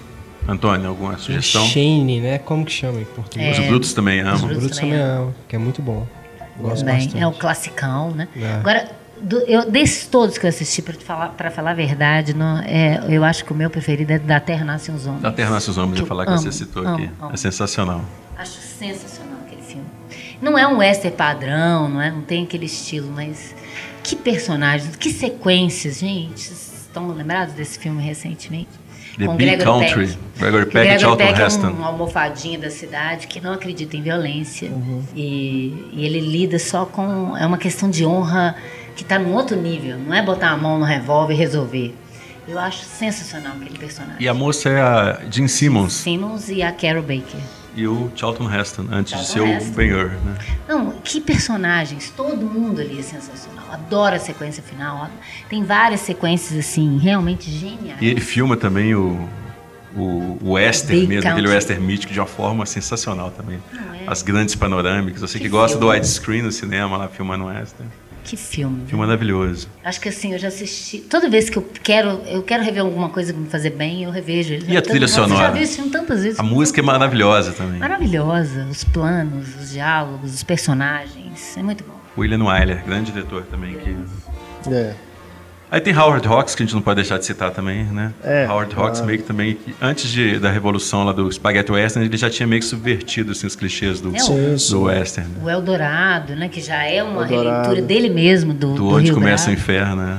O Rio Vermelho, que eu adoro, com o Montgomery Clift. E Vermelho é também. sensacional. Gosto demais desse Hattery. filme. Atari, é, mas É, ele não não é é. É, esse é, do, é da, É da um África. É, não De é África, de exatamente. safari, né? o- Safari, filme de safari. É um dos Mas meus tem filmes. todo aquele clima. Mas É um dos ele meus filmes de aventura favoritos, isso. E ainda tem o John Wayne. Eu também amo. Amo. Atari. Não, Adoro. aquela cena do, do rinoceronte batendo no carro. Aliás, no assim, tem outro- também Lembra diretamente essa questão, né? De filmar tudo sem, sem E truque, tem uma né? citação no, no Mundo Perdido do Spielberg também, tem um dinossauro batendo no carro. É verdade, é. É E tem outro filme de aventura do Howard Hawks também, já que a gente está falando dele aqui, que é o Paraíso Infernal. Que é sensacional. Aliás, uma coisa que a gente não falou, o Tempo na Diligência saiu em 1939, que é considerado o ano de ouro do cinema, né? O mesmo ano de O Vento Levou, O Mágico de Oz, O Paraíso Ventos Infernal, O Morro dos Ventos. Vivantes, é, Soberba também? Homem- não, não, é. Vitória Amarga. A Mulher É. Faz o Homem. Aquele ano foram 10 indicados ao Oscar também, se eu não me engano. E só filmaço, assim. Só filmaço. E, e são filmes. Justificava pelo menos, né, ter 10 Tipo, indicados. Em cada gênero você tem um filme importante. Ninótica na comédia. Ninótica, vai modificar. O Vento Levou como épico, né? O Termos de Diligência como essa. Você tem sempre um filme, assim, de um gênero que. Que definiu o gênero ali. americano, né? É, eu duvido que daqui a 30 anos, 40 anos, pegar os 10 indicados aí de 2010, 2012, vão, todos vão ser grandes filmes. Pô, assim. se você pegar os cinco indicados dos anos anteriores, Não é é, difícil. já é difícil, é. 10 filmes ainda. É. Bom, mas aí depois vão ter os desdobramentos, né? O Western Spaghetti com Leone, né? Outros diretores italianos. Depois vem os faroestes revisionistas, né? Vem o Clint Eastwood fazendo a despedida ali com os, os Imperdoáveis. Mas né? o Clint Eastwood também já tinha começado, né? O Cavaleiro Solitário. É, que Josie é um Wales, filme o, são o Estranho filmes- Sem Nome. Ah, os Abutres Têm Os Abutres Fome. Têm Fome. É, John é, Siegel, é do Siegel, é. mas o, os primeiros, o, o Cavaleiro Solitário do, do Eastwood, ele é muito uma releitura já do Leone. É, não é nem do, do, do- do clássico americano. não, é do Leone mesmo. Eu acho, é, Leone. o Cavaleiro Solitário é quase uma refilmagem do Estranho Sem Nome do próprio É. Eastwood, né? A mesma história. É. Mas também vem com essa questão do Leone, aquele, bem, bem impregnado com aquele realismo mesmo, aquele peso, mas também tem a questão bíblica que era cara ao John Ford. É que tem uma coisa meio que ele é o Ele era, um, demônio, né? ele era um reverendo, né? É. o Estranho Sem Nome ele é um demônio, parece. Um É. cara que é um espírito vingativo, mas no, no Cavaleiro Solitário também Eu ele é um, que eu tô falando ele é um do Estranho Sem reverendo. Nome achando que eu tô falando. Deve eu tô ser. misturando as duas coisas. O Estranho é. Sem Nome é bem Leone mesmo. É, assim, é bem o tosco, bem Nome, sangue- então, sanguinolento. E o Cavaleiro Solitário é como se fosse um padre, Uhum. que também chega na cidade não tem nome, e o vilão o reconhece como alguém que ele matou há muito tempo atrás, pelo menos sugere assim. É como se fosse um espírito de vingativo também. E, e tem o, um E ele surge, só mais um parênteses, uma coisa mais legal, assim, que ele surge quando a menina tá rezando, pedindo ajuda Ah. para poder lutar os vilões. Aí já começa a aparecer uns planos dele surgindo nas montanhas, assim, descendo as montanhas com o cavalo. Descendo dos céus, literalmente. coisa do Adoro esse filme mesmo. também. Eu também gosto. Primeiro filme do Clint Eastwood que eu vi no cinema. Foi, eu lembro que era censura de 18 anos na época também, e eu devia ter uns 13, 14. Pra mim foi assim, uma vitória ver esse filme. Saudoso Cine Rocks. É, Mas tem um filme que é um western dos mais estranhos também, que eu adoro, que é o, o Estranho que Nós Amamos, Estranho- que é do Don Siegel. Don Siegel também. é. Que é no final da Guerra de Secessão, e é um filme de mulheres, é um filme É estranho, ele, macabro. ele é como se fosse o, te- o teorema, né? Um cara que É. chega numa casa só de mulheres, assim, É, é muito desestabiliza aquele interessante aquele filme, eu gosto muito dele. E a gente, a gente sempre esquece também de- desses revisionistas, todo mundo fala do Peckinpah, do Arthur Payne, mas não fala também do... O Sidney Pollack fez nos anos 70 também, Jeremiah Johnson. Cara, Jeremiah adoro Johnson, esse que eu adoro com o Mais Robert forte que a vingança. Isso. Sensacional. Que é um filme muito bonito, né? Muito, Muito. introspectivo, silencioso, paisagem linda. O, Redford comprou aquela, aquela região quase toda É. para ajudar a preservar, né? Com medo de que alguém destruísse aquilo ali, aquela paisagem. É um bonito filme, assim, a gente demais. tá Eu queria falando do- no cinema aquele filme. A gente tá falando, eu também gostaria de ter visto. A gente está falando do- como, cada western vai, vai complementando nos, detalhes e cada um faz um comentário social da sua época também, né? Esse, É. O estranho, o Jeremiah Johnson é um filme completamente anos 70 mesmo. É. Aquelas preocupações ecológicas, a preocupação com a figura do índio. né? É. bem aquele espírito É bem liberal do Robert Redford. É muito bonito. E, é, e depois, né, é, os anos 80, todo mundo lembra dos Imperdoáveis e pula esses filmes, É. né? O Silverado, do O Carlos. Silverado eu acho que recuperou os clichês, aquele western É. clássico, da mesma forma que os Brincando Intocáveis fez rocks. isso. Eu acho que é mais É. brincando com o universo rocks, aquele, aquele jeito de brincar do rocks. Falta só os índios no Silverado. O É. resto, em todos os outros clichês. O jogador, que é o Jeff Goldblum, né? É. Tem o pistoleiro, a vingança e tal. E depois teve aqueles, os jovens demais. Jovens É, Young Guns. Young Nós Guns, são jovens pistoleiros e tem um jovem demais para morrer, que é a continuação. Que também fez muito sucesso nos anos 80. É, mas esse eu não gosto, verdade. Mas assim, são filmes que revitalizaram também o gênero. Antes as do- pessoas só lembram do- dos Imperdoáveis. E dança com lobos, né? E Dança com Lobos. Mas realmente, o, o- o legal dos Imperdoáveis é que ele me lembra esse clima que eu tô falando, nostálgico, meio deprê, melancólico do O Homem que Matou Facínora. Aquele cowboy envelhecido que tem uma cena linda, né? Que o, o, o Eastwood, que é, ele é o ícone do, do, do western revisionado, né? Revitalizado, que ele demora para subir no cavalo. Ele não consegue subir no cavalo. O cavalo fica dando rasteira nele, né? Ele não, porque antigamente os caras põem uma mão assim, cai lá, é. do, né, cai no cavalo. Ele não sai. consegue acertar um tiro também, ele fica tentando é, horas acertar. Aquela lá. coisa do. E, passou, né, a época, né? E, e ele tem essa autorreflexão, né? E o filme é muito. Eu não sei se vocês lembram, o filme é dedicado ao Sérgio Leone e o John Ford. É. é. São os dois mentores. Acho que é só os dois, não? Don Siegel não, também. Don Siegel. Acho que também tem o Don Siegel. É. Que, é, não, não deixa de ser o mentor do Clint Eastwood. É. Mas eu lembro do Sérgio Leone e John Ford com Marcadas. Que é um filme como se fosse a, a mescla dos dois estilos mesmo. Uhum. Tem aquele western sujo do Sérgio Leone, uhum. mas tem toda aquela dimensão mítica também do John Ford. E tem uma, uma revisão para um outro lado também, que é mais leve, talvez, que é o do George Roy Hill, do Budcast de Sundance Kid. Que também é década de 60 total, né? 69. Flower Power. É. Super Flower Power, os dois são dois personagens contraculturais, eles é. não são simplesmente. E dividem a mesma mulher. É, amor livre, tá tudo está sendo colocado ali. A falta de, de, de, perspectiva dos jovens de um futuro certo, de emprego, não, vão viver a vida aqui agora, porque sabe lá. Aquele final é aberto. Nem, e é muito legal, porque você tem 67, quando acaba o Código Reis, em 66, aí em 67 você tem o Bonnie Clyde, que ele te mostra aquele massacre em detalhes, e o Butch Cassidy, ele, ele congela o massacre. Ele, ele, ele, já trabalha com essa. É, ideia. você já está. Você ficar com o mito na cabeça, e não com a, a coisa em si do, do, do, do real, né? Uhum. Até porque é baseado numa história real. Eu gosto muito daquela coisa das fotos em sépia, né? Que ele dá um tom sépia, parecendo que o filme é histórico. E o filme é muito anos 60. Muito. Isso é muito legal. Eu gosto muito disso. E a fotografia do Conrad Hall, acho que Gosto da trilha do Burt Bacharach. É muito bacana. Vocês viram a continuação? Tem uma continuação que chama Lenda de Butch and é, Sundance. Eu nunca eu vi. Nunca, não, nunca vi, não. Eu, eu adoro a trilha sonora. A trilha sonora eu tenho ouço direto, Sim, mas eu, adoro. o filme, a, a, continuação eu não vi. E é uma trilha muito diferente também para o essa, que é muito uma revisão a lá do Leone também. Aquela coisa do Ennio Morricone. De inserir elementos pop, né? É. Guitarra elétrica. E até mais do que do Leone, daquele filme que é produzido pelo Leone, mas meu nome, meu nome é Ninguém. Lembra muito Hill. aquele tipo de trilha. É, mais os, o, o espaguete com o Terence Hill, assim. Até humor É bem divertido. É, o tipo de humor. Eu acho que o Indiana Jones A Última Cruzada a gente pode considerar que também tem uma grande homenagem ali, né? Principalmente aquele final. Aquele final, os, os cavaleiros é. em direção ao pôr do sol. Aquilo é bem John Ford. Bem é. John Ford. O Spielberg, inclusive, tem uma relação. Aliás, o Spielberg poderia fazer um western, Ford. né? Acho que tá devendo um western aí. Não é? Verdade. Ele tentou fazer um pouco com aquele do cavalo. Jones, né?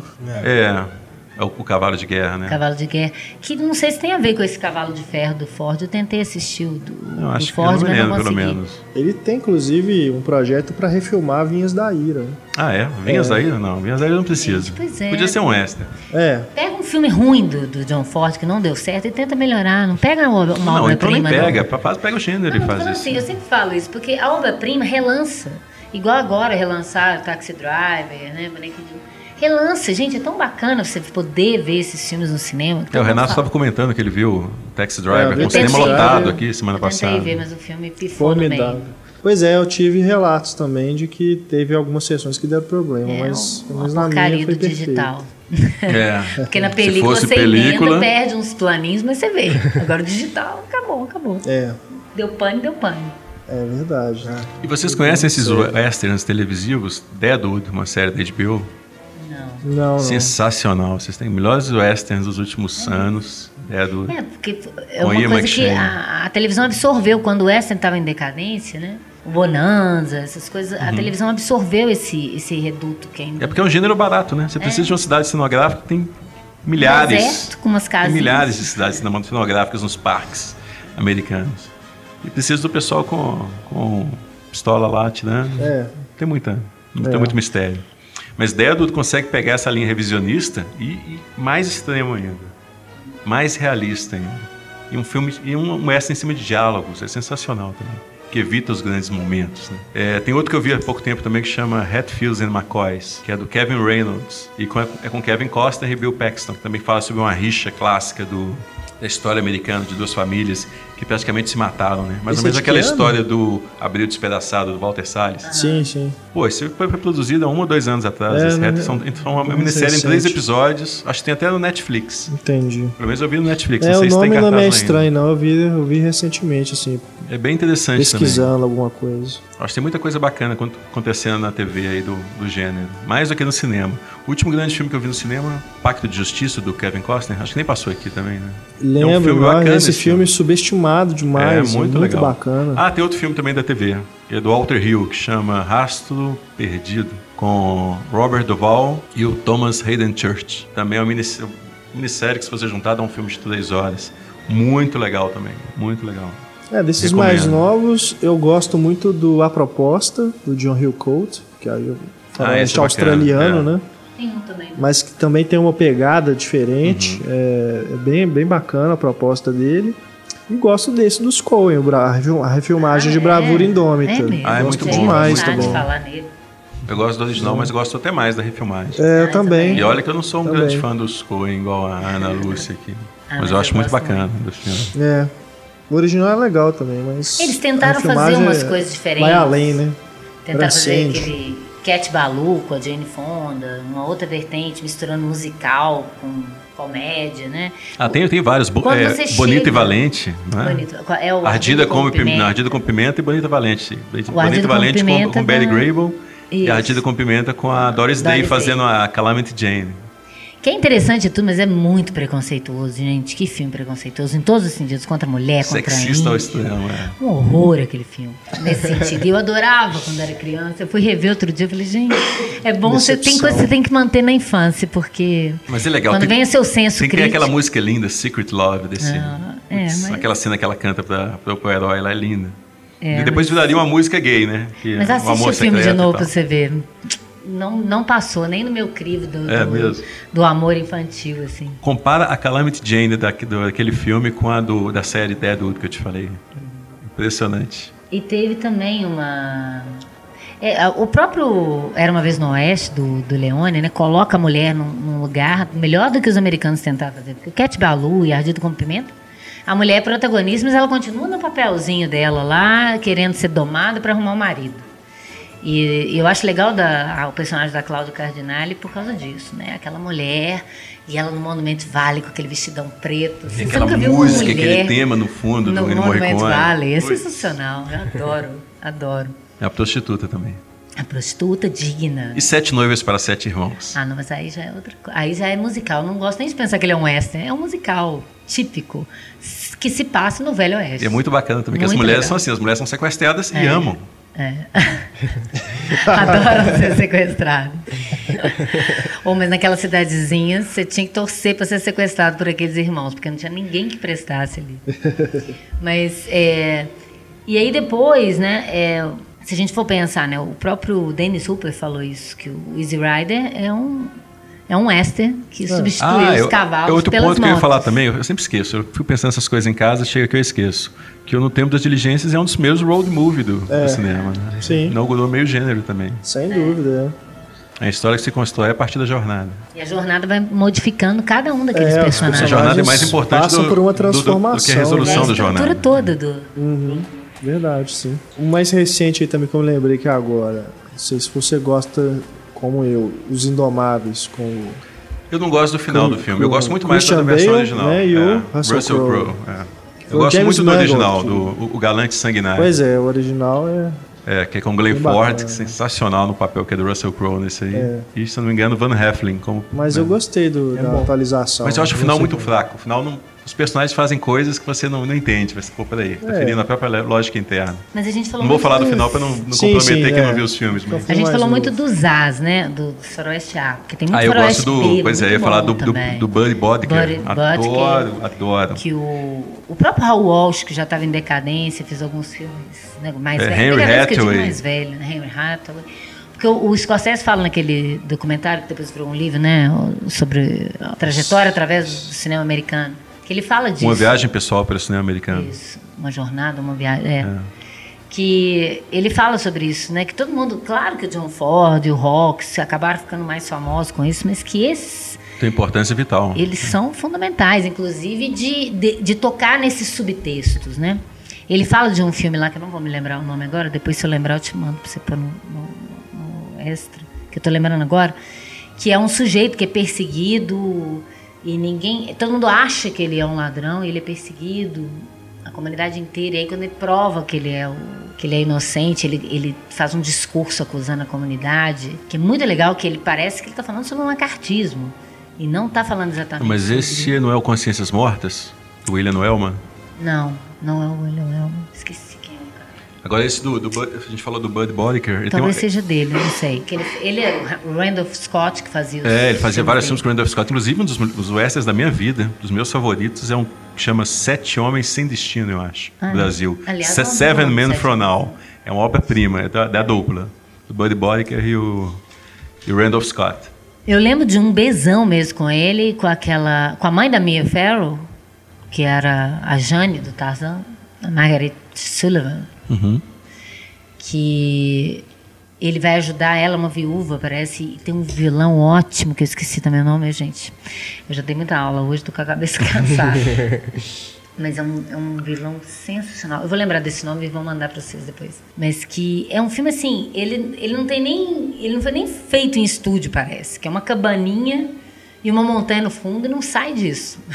No máximo, às vezes abre a porta e vê uma pintura lá no fundo, assim. Que deve ser a única cena de estúdio.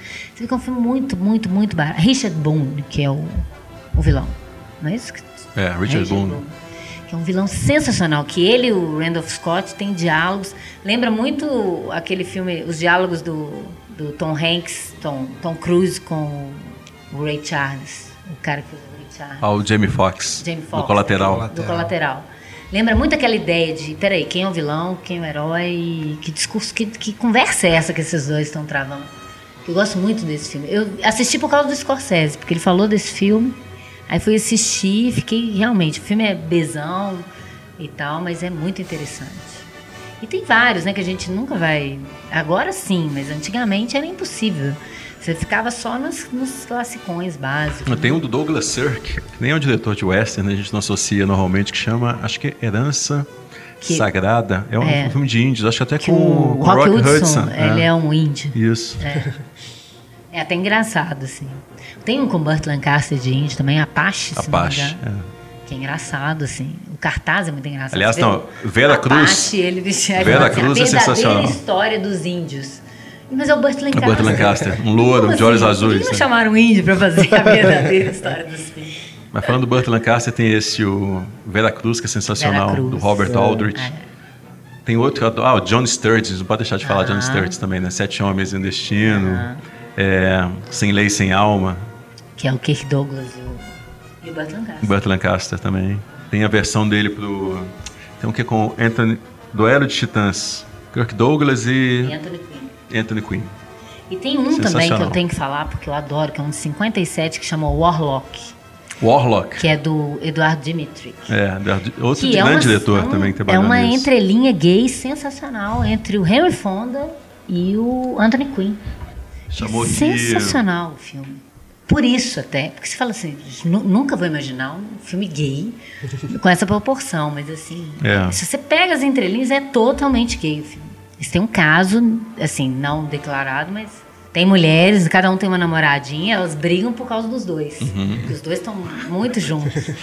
Mas tem uma cena muito engraçada, porque é, eu imagino que os atores deviam saber. Não devia ser uma coisa só que os Mi- Minha vontade é lei. é é possível, isso? minha vontade é a lei. Tô Acho que é isso mesmo. é. Só lembro o Warlock. Que o, o- eles chegam no hotel, aí o, o Anthony Quinn fica lá no hotel e isso rola uma ideia de preconceito porque ele é mexicano. Mas não é por isso. Né? Isso aí é o- é, o, preconceito que dava para colocar no filme em pleno Código Reis. Mas aí o, o Henry Fonda sai, quando ele volta, o, o Anthony Quinn tá puto com ele. Ele fala: O que foi que você tá nervoso? Eu tô resolvendo um problema. Você nem reparou as cortinas, eu troquei as cortinas. e você não reparou. Aí ele, ah, ficou lindo e tal, e volta a cena. Então tem ceninhas assim, curtas que você vai percebendo. Depois fala que Brokeback Mountain é, É. revolucionária, né? Não, não, já tinha antes. e o Henry Fonda, que é mais engraçado. Ah, falando em Henry Fonda, tem o Paixão dos Fortes Ah, também. Eu, eu ia falar isso agora, porque é um filme também maravilhoso. É a história do White Earth. Ford. My Darling Clementine. My Darling Clementine. Tem duas versões, aliás, que até saíram em DVD no Brasil. Tem a versão que saiu no cinema e tem a versão pré-lançamento, que ela é mais próxima da versão do diretor mesmo, que depois eu acho que foi Selznick também, o Zenick, não, já era o Darius Zenick, era Fox. Fox. Pegou e cortou acho que meia hora do filme, da versão do Ford, e colocou música onde não deveria, enfim, lançou no cinema, que é obra-prima do mesmo jeito. Né? O filme é muito forte. Mas a versão de pré-lançamento é mais interessante ainda. Principalmente da forma como usa o silêncio, onde tinha música na versão de cinema, ele usa o silêncio de maneira maravilhosa assim, né? nessa versão. Acho que tem 15 minutos a mais do que a versão de cinema. Paixão dos Fortes, grande filme. É. E também o mais Nossa. recente, eu lembrei daquele com Brad Pitt, do assassino. Que eu amo. É, ah, sim. O assassinato, o assassinato de, de Jesse James, James pelo covarde Robert. Muito bonito. Eu acho obra-prima também. Muito é engraçado porque ele é um western com uma cara de, é, de, de expressionista. Okay, esse é. é. Né? Estranho, assim. Fica muito bonito. Eu acho bem bíblico também. Parece a história de é. Jesus Cristo que eu tô vendo ali. É. Ele tem todo um. O Jesse ritmo, James, né? ele sabe que vai ser traído, né? falta só dar, aceitar o beijo na face. Assim. ele dá as costas pro, pro Judas. Essa coisa é da mítica coisa. cristã é muito. fica muito interessante. Você tem isso no Pinguim do no Batman Returns do Tim Burton, né? Você tem uma mítica cristã. Aquele batismo do início é, do nascimento. Eu lembro que o, o Heitor Capuz usava direto nas aulas dele aquela sequência inicial que ele amava. É. E aí ele sai do esgoto 33 anos depois. É. A idade emblemática de Cristo. É. Apesar de que eu acho que o resto do filme não tem nada de cristão, né? Não. Eu acho muito mais. Mas o... é isso, mas é, é, eu acho que para construir isso para o grande público, né? Como um grande mito né? da nossa civilização. Uhum. É, usa mais esse lado do mito, né? É. é do, do, Salvador. E o Django Livre? Ah. Acho que é o mais recente, né? Que a gente tá. pode citar. Aliás, aí. Django também é um filme emblemático, é. né? Franco Nero.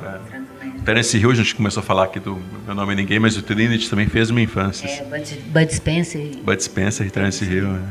Mas o, o, o, Django, parece que eu, eu vi uma entrevista do Tarantino falando que ele gostou tanto de ter feito um S, como se ele nunca tivesse feito nenhum, né? Porque se a gente for pensar que o Bill 2 é um S, ah, total. O, o Bastardos Inglórios começa como um western.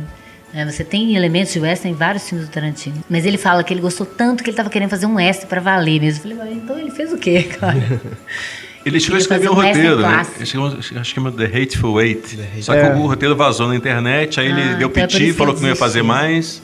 Mas agora parece que ele está reescrevendo o roteiro e resolveu filmar de novo. Que, aliás, a trama também reúne personagens num lugar isolado. Lembra até o, no tempo das diligências.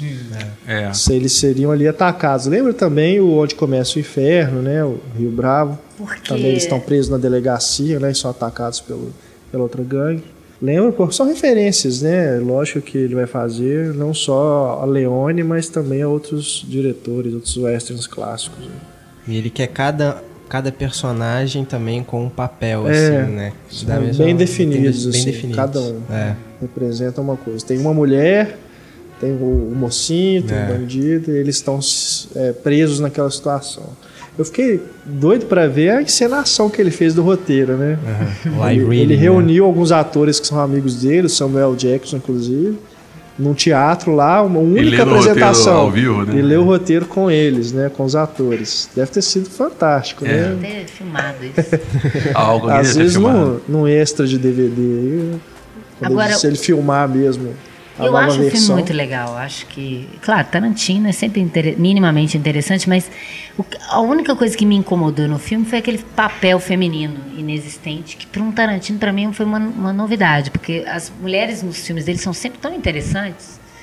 E aquela menina lá com o nome de alemã lá, a mulher do uhum. Django, uhum. ela fica só esperando ser socorrida, só esperando ser socorrida, sempre gritando. É bem a mocinha, clichê de western, cinema mudo, né? Tem um pianinho e a mulher gritando, né? É a única coisa do meu sinão, assim, porque eu gosto do filme. Eu também gosto, mas é o filme que eu menos gosto do Tarantino. Também, para mim. Eu acho, acho que mais tem problemático mais dele. potentes. E tem coisas brilhantes do filme, mas é um filme meio desconjuntado, né? É. Eu gosto muito. Aquela piada com a Ku Klux Klan, eu acho das é melhores, assim, do cinema. E mas eu lembro que na época todo mundo falou: ah, é, ele, que legal, ele colocou um negro para protagonizar. Mas o, o, Mel Brooks já tinha feito isso no Banzé no Oeste, né? Que é um filme sensacional, um que grande é, western, não só é uma grande comédia. Essa mas... ideia de mistura de gênero, mais do que reler o gênero, é, já é virou paródia já, né? Você começa a brincar com os clichês e coloca ele num outro lugar né, aproximando ele muito mais da comédia do que da. Sidney da... Poitier também já participou de alguns. Tinha, participado Sim. de uns westerns antes com Sim. um protagonista. Mas, né? mas, às vezes a crítica tem mania de ficar pontuando errado Primeiro, a história né? do cinema. Oh, é. É, não, é uma grande bobagem, né? Não interessa Mas- quem é o pai da criança. Mas grande lembrança, Fazendo Oeste. Bem nutrida. É um, Fazendo Oeste, Fazendo Oeste é, é, sensacional. muito legal É. mesmo. Enfim. O que mais? A gente falou de Matar ou Morrer. ah, é, falou do Fred Zinnemann. É, É. Matar a Morrer é um filme muito legal. Muito legal. Eu não amo, não, mas eu acho legal. Eu gosto Eu muito. admiro mais intelectualmente do que. Que depois vai ter a, É a um comédia, filme de né? né? Com Matar Jack ou. Chan e Owen Wilson. Bater Ah, ou é, correr. bate. Bater ou correr. Não, mas eu tô falando do nosso, nosso Matar ou Correr com Oscarito e ah, chanchada. sim, é. é que é muito anterior, legal, que é verdade. uma paródia muito divertida, né? E, e isso é legal também, porque na- no nosso cinema brasileiro a gente teve um ator negro desde o início em- como protagonista, que é o, Os- o Grande Otelo. Sim, sim. né, que nos Estados Unidos isso demorou muito, né? mas aqui a gente teve desde sempre. Até porque o Oscarito ele não é tão engraçado se ele não, não tiver o, o Grande Otelo por perto. Então é uma dupla assim sensacional para o nosso cinema. Agora o, o, o Matar ou Morrer ele é um filme que ele funciona menos como um filme de ação, de western, para quem está esperando um duelo, um duelo, uma cena de ação, perseguição. Ele, ele tá mais preocupado na questão mais psicológica e, e nas entrelinhas do que ele Muito. está querendo dizer, né? Daquela ideia do macartismo, né? É, todo mundo traía, né? O herói. É, é aquele herói também envelhecido que ninguém quer ajudar, todo mundo é Só a mocinha, que é a. Grace Kelly, que é a única Não, e antes dela, a mexicana, a ex-amante mexicana, que, que fica pra ajudar. Quando ela fala, ela fala assim, eu vou embora e tal, ela fala assim, ah, é, você vai? Eu não largaria se É. fosse meu homem. é a Cat Jurado. Cat Jurado. assim. é. Mas também é o Gary Cooper, né? Pô? Tá envelhecido, mas é o Gary Cooper. É, o Gary Cooper pode. A gente não falou também de outra parceria sensacional dos westerns, que é o James Stewart e o Anthony Mann. Também.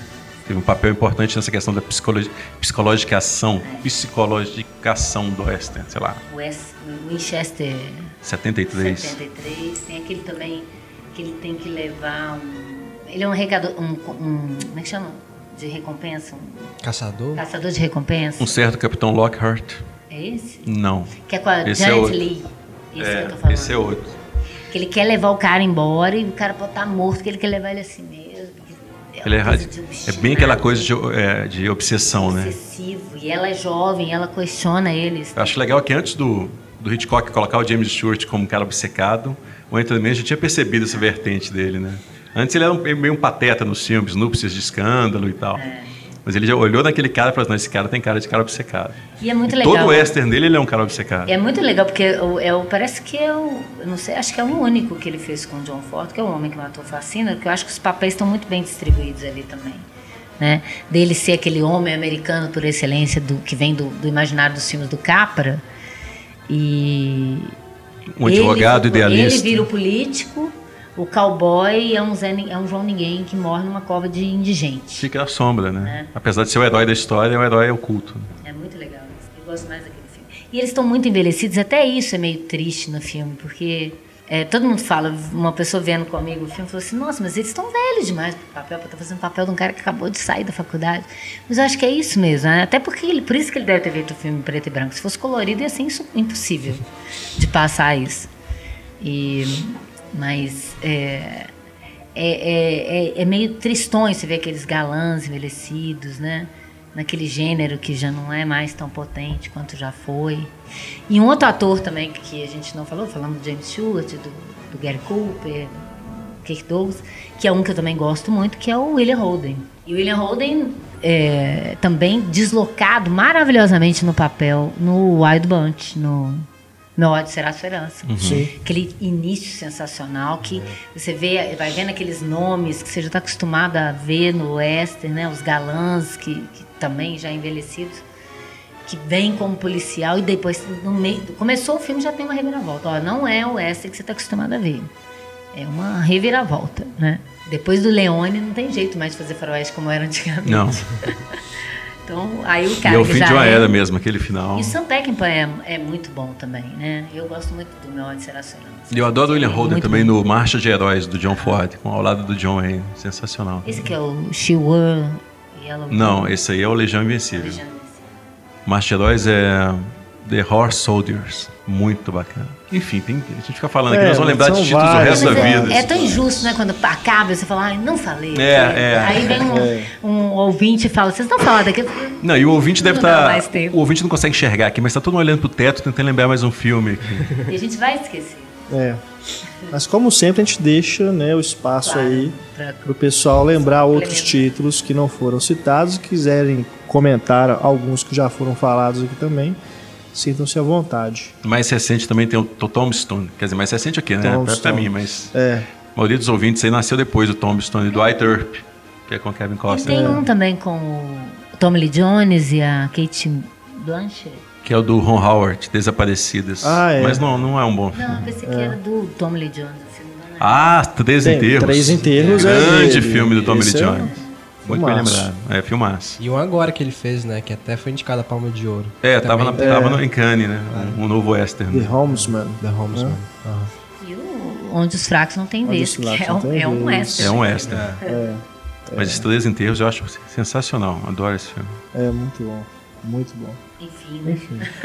Enfim, é. Mas, gente, eu acho que mesmo quem já viu, é muito bom rever. Eu, eu adoro, essa minha convalescência foi muito boa, de ficar assistindo essa deitadinha na cama. Sei com desculpa, para não, não preciso fazer nada, porque eu tô com atestado médio. Mas E tem é muita coisa bom. lançada no Brasil de, de western. Um que não foi lançado no Brasil, que eu até queria perguntar se vocês assistiram, já tinha conversado antes com o Renato e com o Antônio. Lúcio, Ana Lúcia, você viu a refilmagem de No Tempo das Diligências, 66? Que é com a? Anne Margaret no papel da Dallas. Pois é, eu, tentei re- rever esse filme antes da- de gravar o podcast, mas não foi lançado em DVD no Brasil, descobri isso. Chegou até a sair em Blu-ray lá fora, mas aqui ainda não. Chamou que é a última diligência. Eu lembro que eu vi esse filme na Globo, naquelas sessões do Western que passava no sábado à tarde. Eu acho que eu vi até antes de ver o original mesmo. E, se minha memória não me trai, era um filme bem legal também. Não tem aquela importância do filme do John Ford, mas é um filme do Gordon Douglas, que é um diretor subestimado também desse período. né? Acho que foi o último filme do Bing Crosby. Tinha um elenco bem bacana também. E depois tem mais uma versão, né? São É. duas versões. É, A gente o- que tem um Johnny Cash no elenco. O Antônio falou do Johnny Cash, eu falei, não, esse não E tem um conheço. western com o Bob Dylan, já que falamos em... Que é sensacional, Pat Garrett e Billy the É. Kid, que é do Sam Peckinpah também. Eu acho um dos melhores filmes do Sam Peckinpah. É eu acho uma obra-prima o filme. Muito bom. Esse, esse eu tenho que rever. Aliás, Pat Garrett e época. Billy the Kid, pra mim, parece demais com o assassinato de Jesse James. Até no ritmo, na É verdade. construção Tem a dramática. também. Eu acho que parece demais, é, muito influenciado do Jesse James. pelo- E tem, e Depois tem o Jesse no- James com o Tyrone Power também. É. Depois no Não Estou Lá é referenciado, né? Aquela parte que o Richard Gere interpreta o Bob Dylan. É. Se passa no, no Velho Oeste, né? Como se fosse. É verdade. Por Fosse causa o- daquele disco dele, do, É. do nome de um cara. E a trilha do Bob Dylan também, do Pat Sim, Garrett, que é sim. sensacional. O Knock on, Heaven's Door é dessa, Aham. dessa trilha, né? E depois o, o, Dead Man, do Jim Jarmusch. Ah, é, também é um- Esse É verdade. também, né? Na década de 90. Extremamente. Se já era intimista dos anos 70, esse aí virou hiper intimista. Tem gente que, que detestou o filme, né? Porque não entendeu a proposta dele, né? E é um filme muito bonito, muito poético, né? Gosto muito também. Se a pessoa gosta do western tradicional e quer ver aventura, o filme do Johnny Depp, né? Vai Putz, é um filme completamente existencialista. É, totalmente existencialista. E a questão ecológica também, a questão para os americanos, dessa coisa de. Se a gente for pensar, né, eu revendo esses western, me divertindo, depois eu fiquei ficava pensando, gente, o país foi feito em cima de matança e, e gente sem noção. É, qualquer coisinha tira a arma e mata o outro. Ser mulher nessa época devia ser um horror absoluto, sabe? Ou você era prostituta, ou você era uma professorinha torcendo para não acontecer nada com você Pra casar. naquela cidade. Não, falando em mulher nessa época, lembrei de mais um que a gente não pode deixar de citar, que é o Duelo ao Sol, do King Johnny Vidor. Guitar. Johnny Guitar. Falar em mulher também no centro, não vai falar de Johnny É. Guitar. Johnny Guitar já pega nessa essa ideia do No Tempo das Diligências de contar uma história do ponto de vista das mulheres, né? As mulheres são, os pe- apesar do, do, do título do filme, do nome, que tá no título, é do homem, quem conta a história são as mulheres, né? A Viena. É, Eles botam sempre nome assim, é Dallas, Viena. Tem uma outra, aquela Johnny Drew, que fez vários westerns também, ela tem sempre nome de. John Drew até é, é Cidade. revelação do... Quer dizer, não é revelação, mas o John Ford usou demais em vários Mas filmes. ela é muito bonita, acho Ela é muito linda. bonita. E no Brasil, o, a, o Agrester, que eles falam, né? O Deus e o Diabo na Terra do Sol. A Grester. É, também tem essa Ah, é, falam esse nome. Essas releituras. É, o, filme, o, o Cangaço como se fosse uma, um filme de cangaço com uma derivação do... do o cangaceiro mesmo. Mas no Brasil foi muito específico isso, é. né?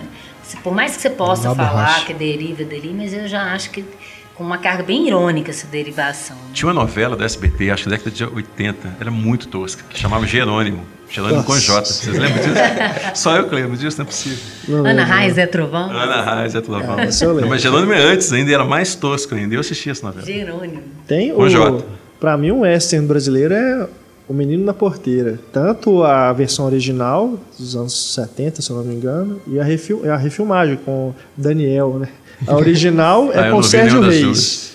e a refilmagem é com Daniel. E tem um que chama Buena Sorte também. Mas é, é o Western Marcos Palmeira. Assim, tem toda aquela questão Faroeste ali de... Caboclo. Faroeste é? Caboclo, é, mas é. é você pode... Né? Tematicamente. Né? Tematicamente, é, sim, Inclusive o filme, ele tem, remete muito a Leone, né? É, ele Tarantino tem umas homenagens. também. É. Tem toda essa essa linguagem que o Tarantino resgatou também. E eu gosto muito dos do, de aqueles filmes da Warner, do Looney Tunes, do Eufrazino, ah, que é, é, sempre no oeste. Não. E eles brincam também com os enquadramentos do Leone, é, né? Na, Coyote na Papaléguas, que é muito né? bom. Que é no é, Monument Valley. É verdade. yeah. Enfim, enfim, Só né? Só pra gente falar que não deixa pois de é, lembrar. isso é. tudo, né? Graças à insistência do John Ford em fazer esse filme. que se não tivesse assistido, deixasse o projeto pra lá, né? Quantos filmes a gente teria perdido, né? Quantos filmes não teriam sido feitos? E Quantos clássicos? Esse gênero nos, nos torna aí um dos grandes gêneros do cinema é. americano. Né? Aliás, é o western, o musical e o filme de gangster, talvez. Sim. São gêneros típicos, tipicamente americanos. Que, que não existiam. Nasce junto com o sistema de estúdio. É.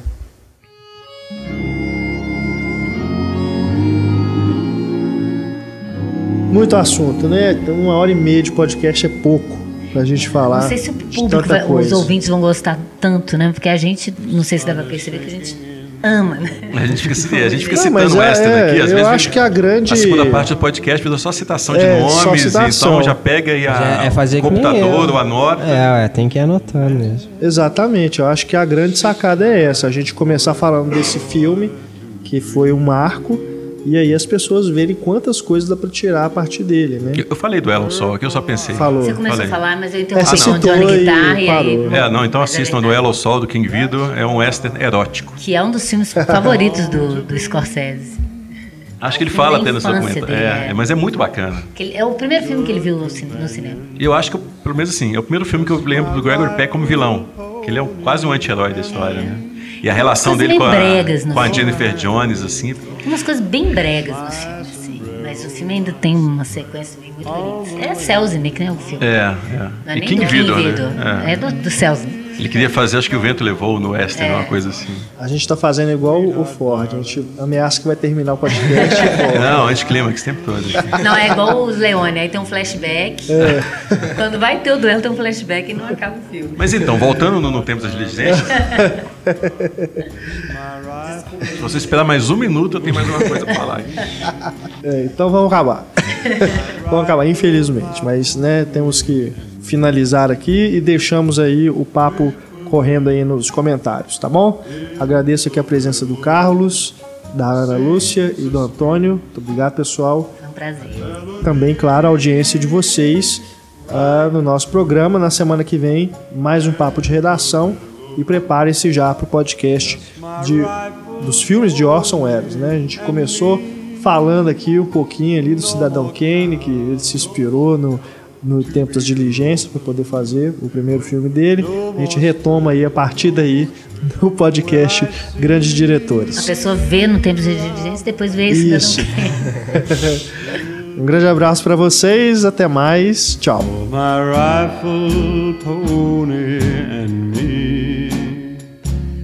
for my rifle, my pony, and me.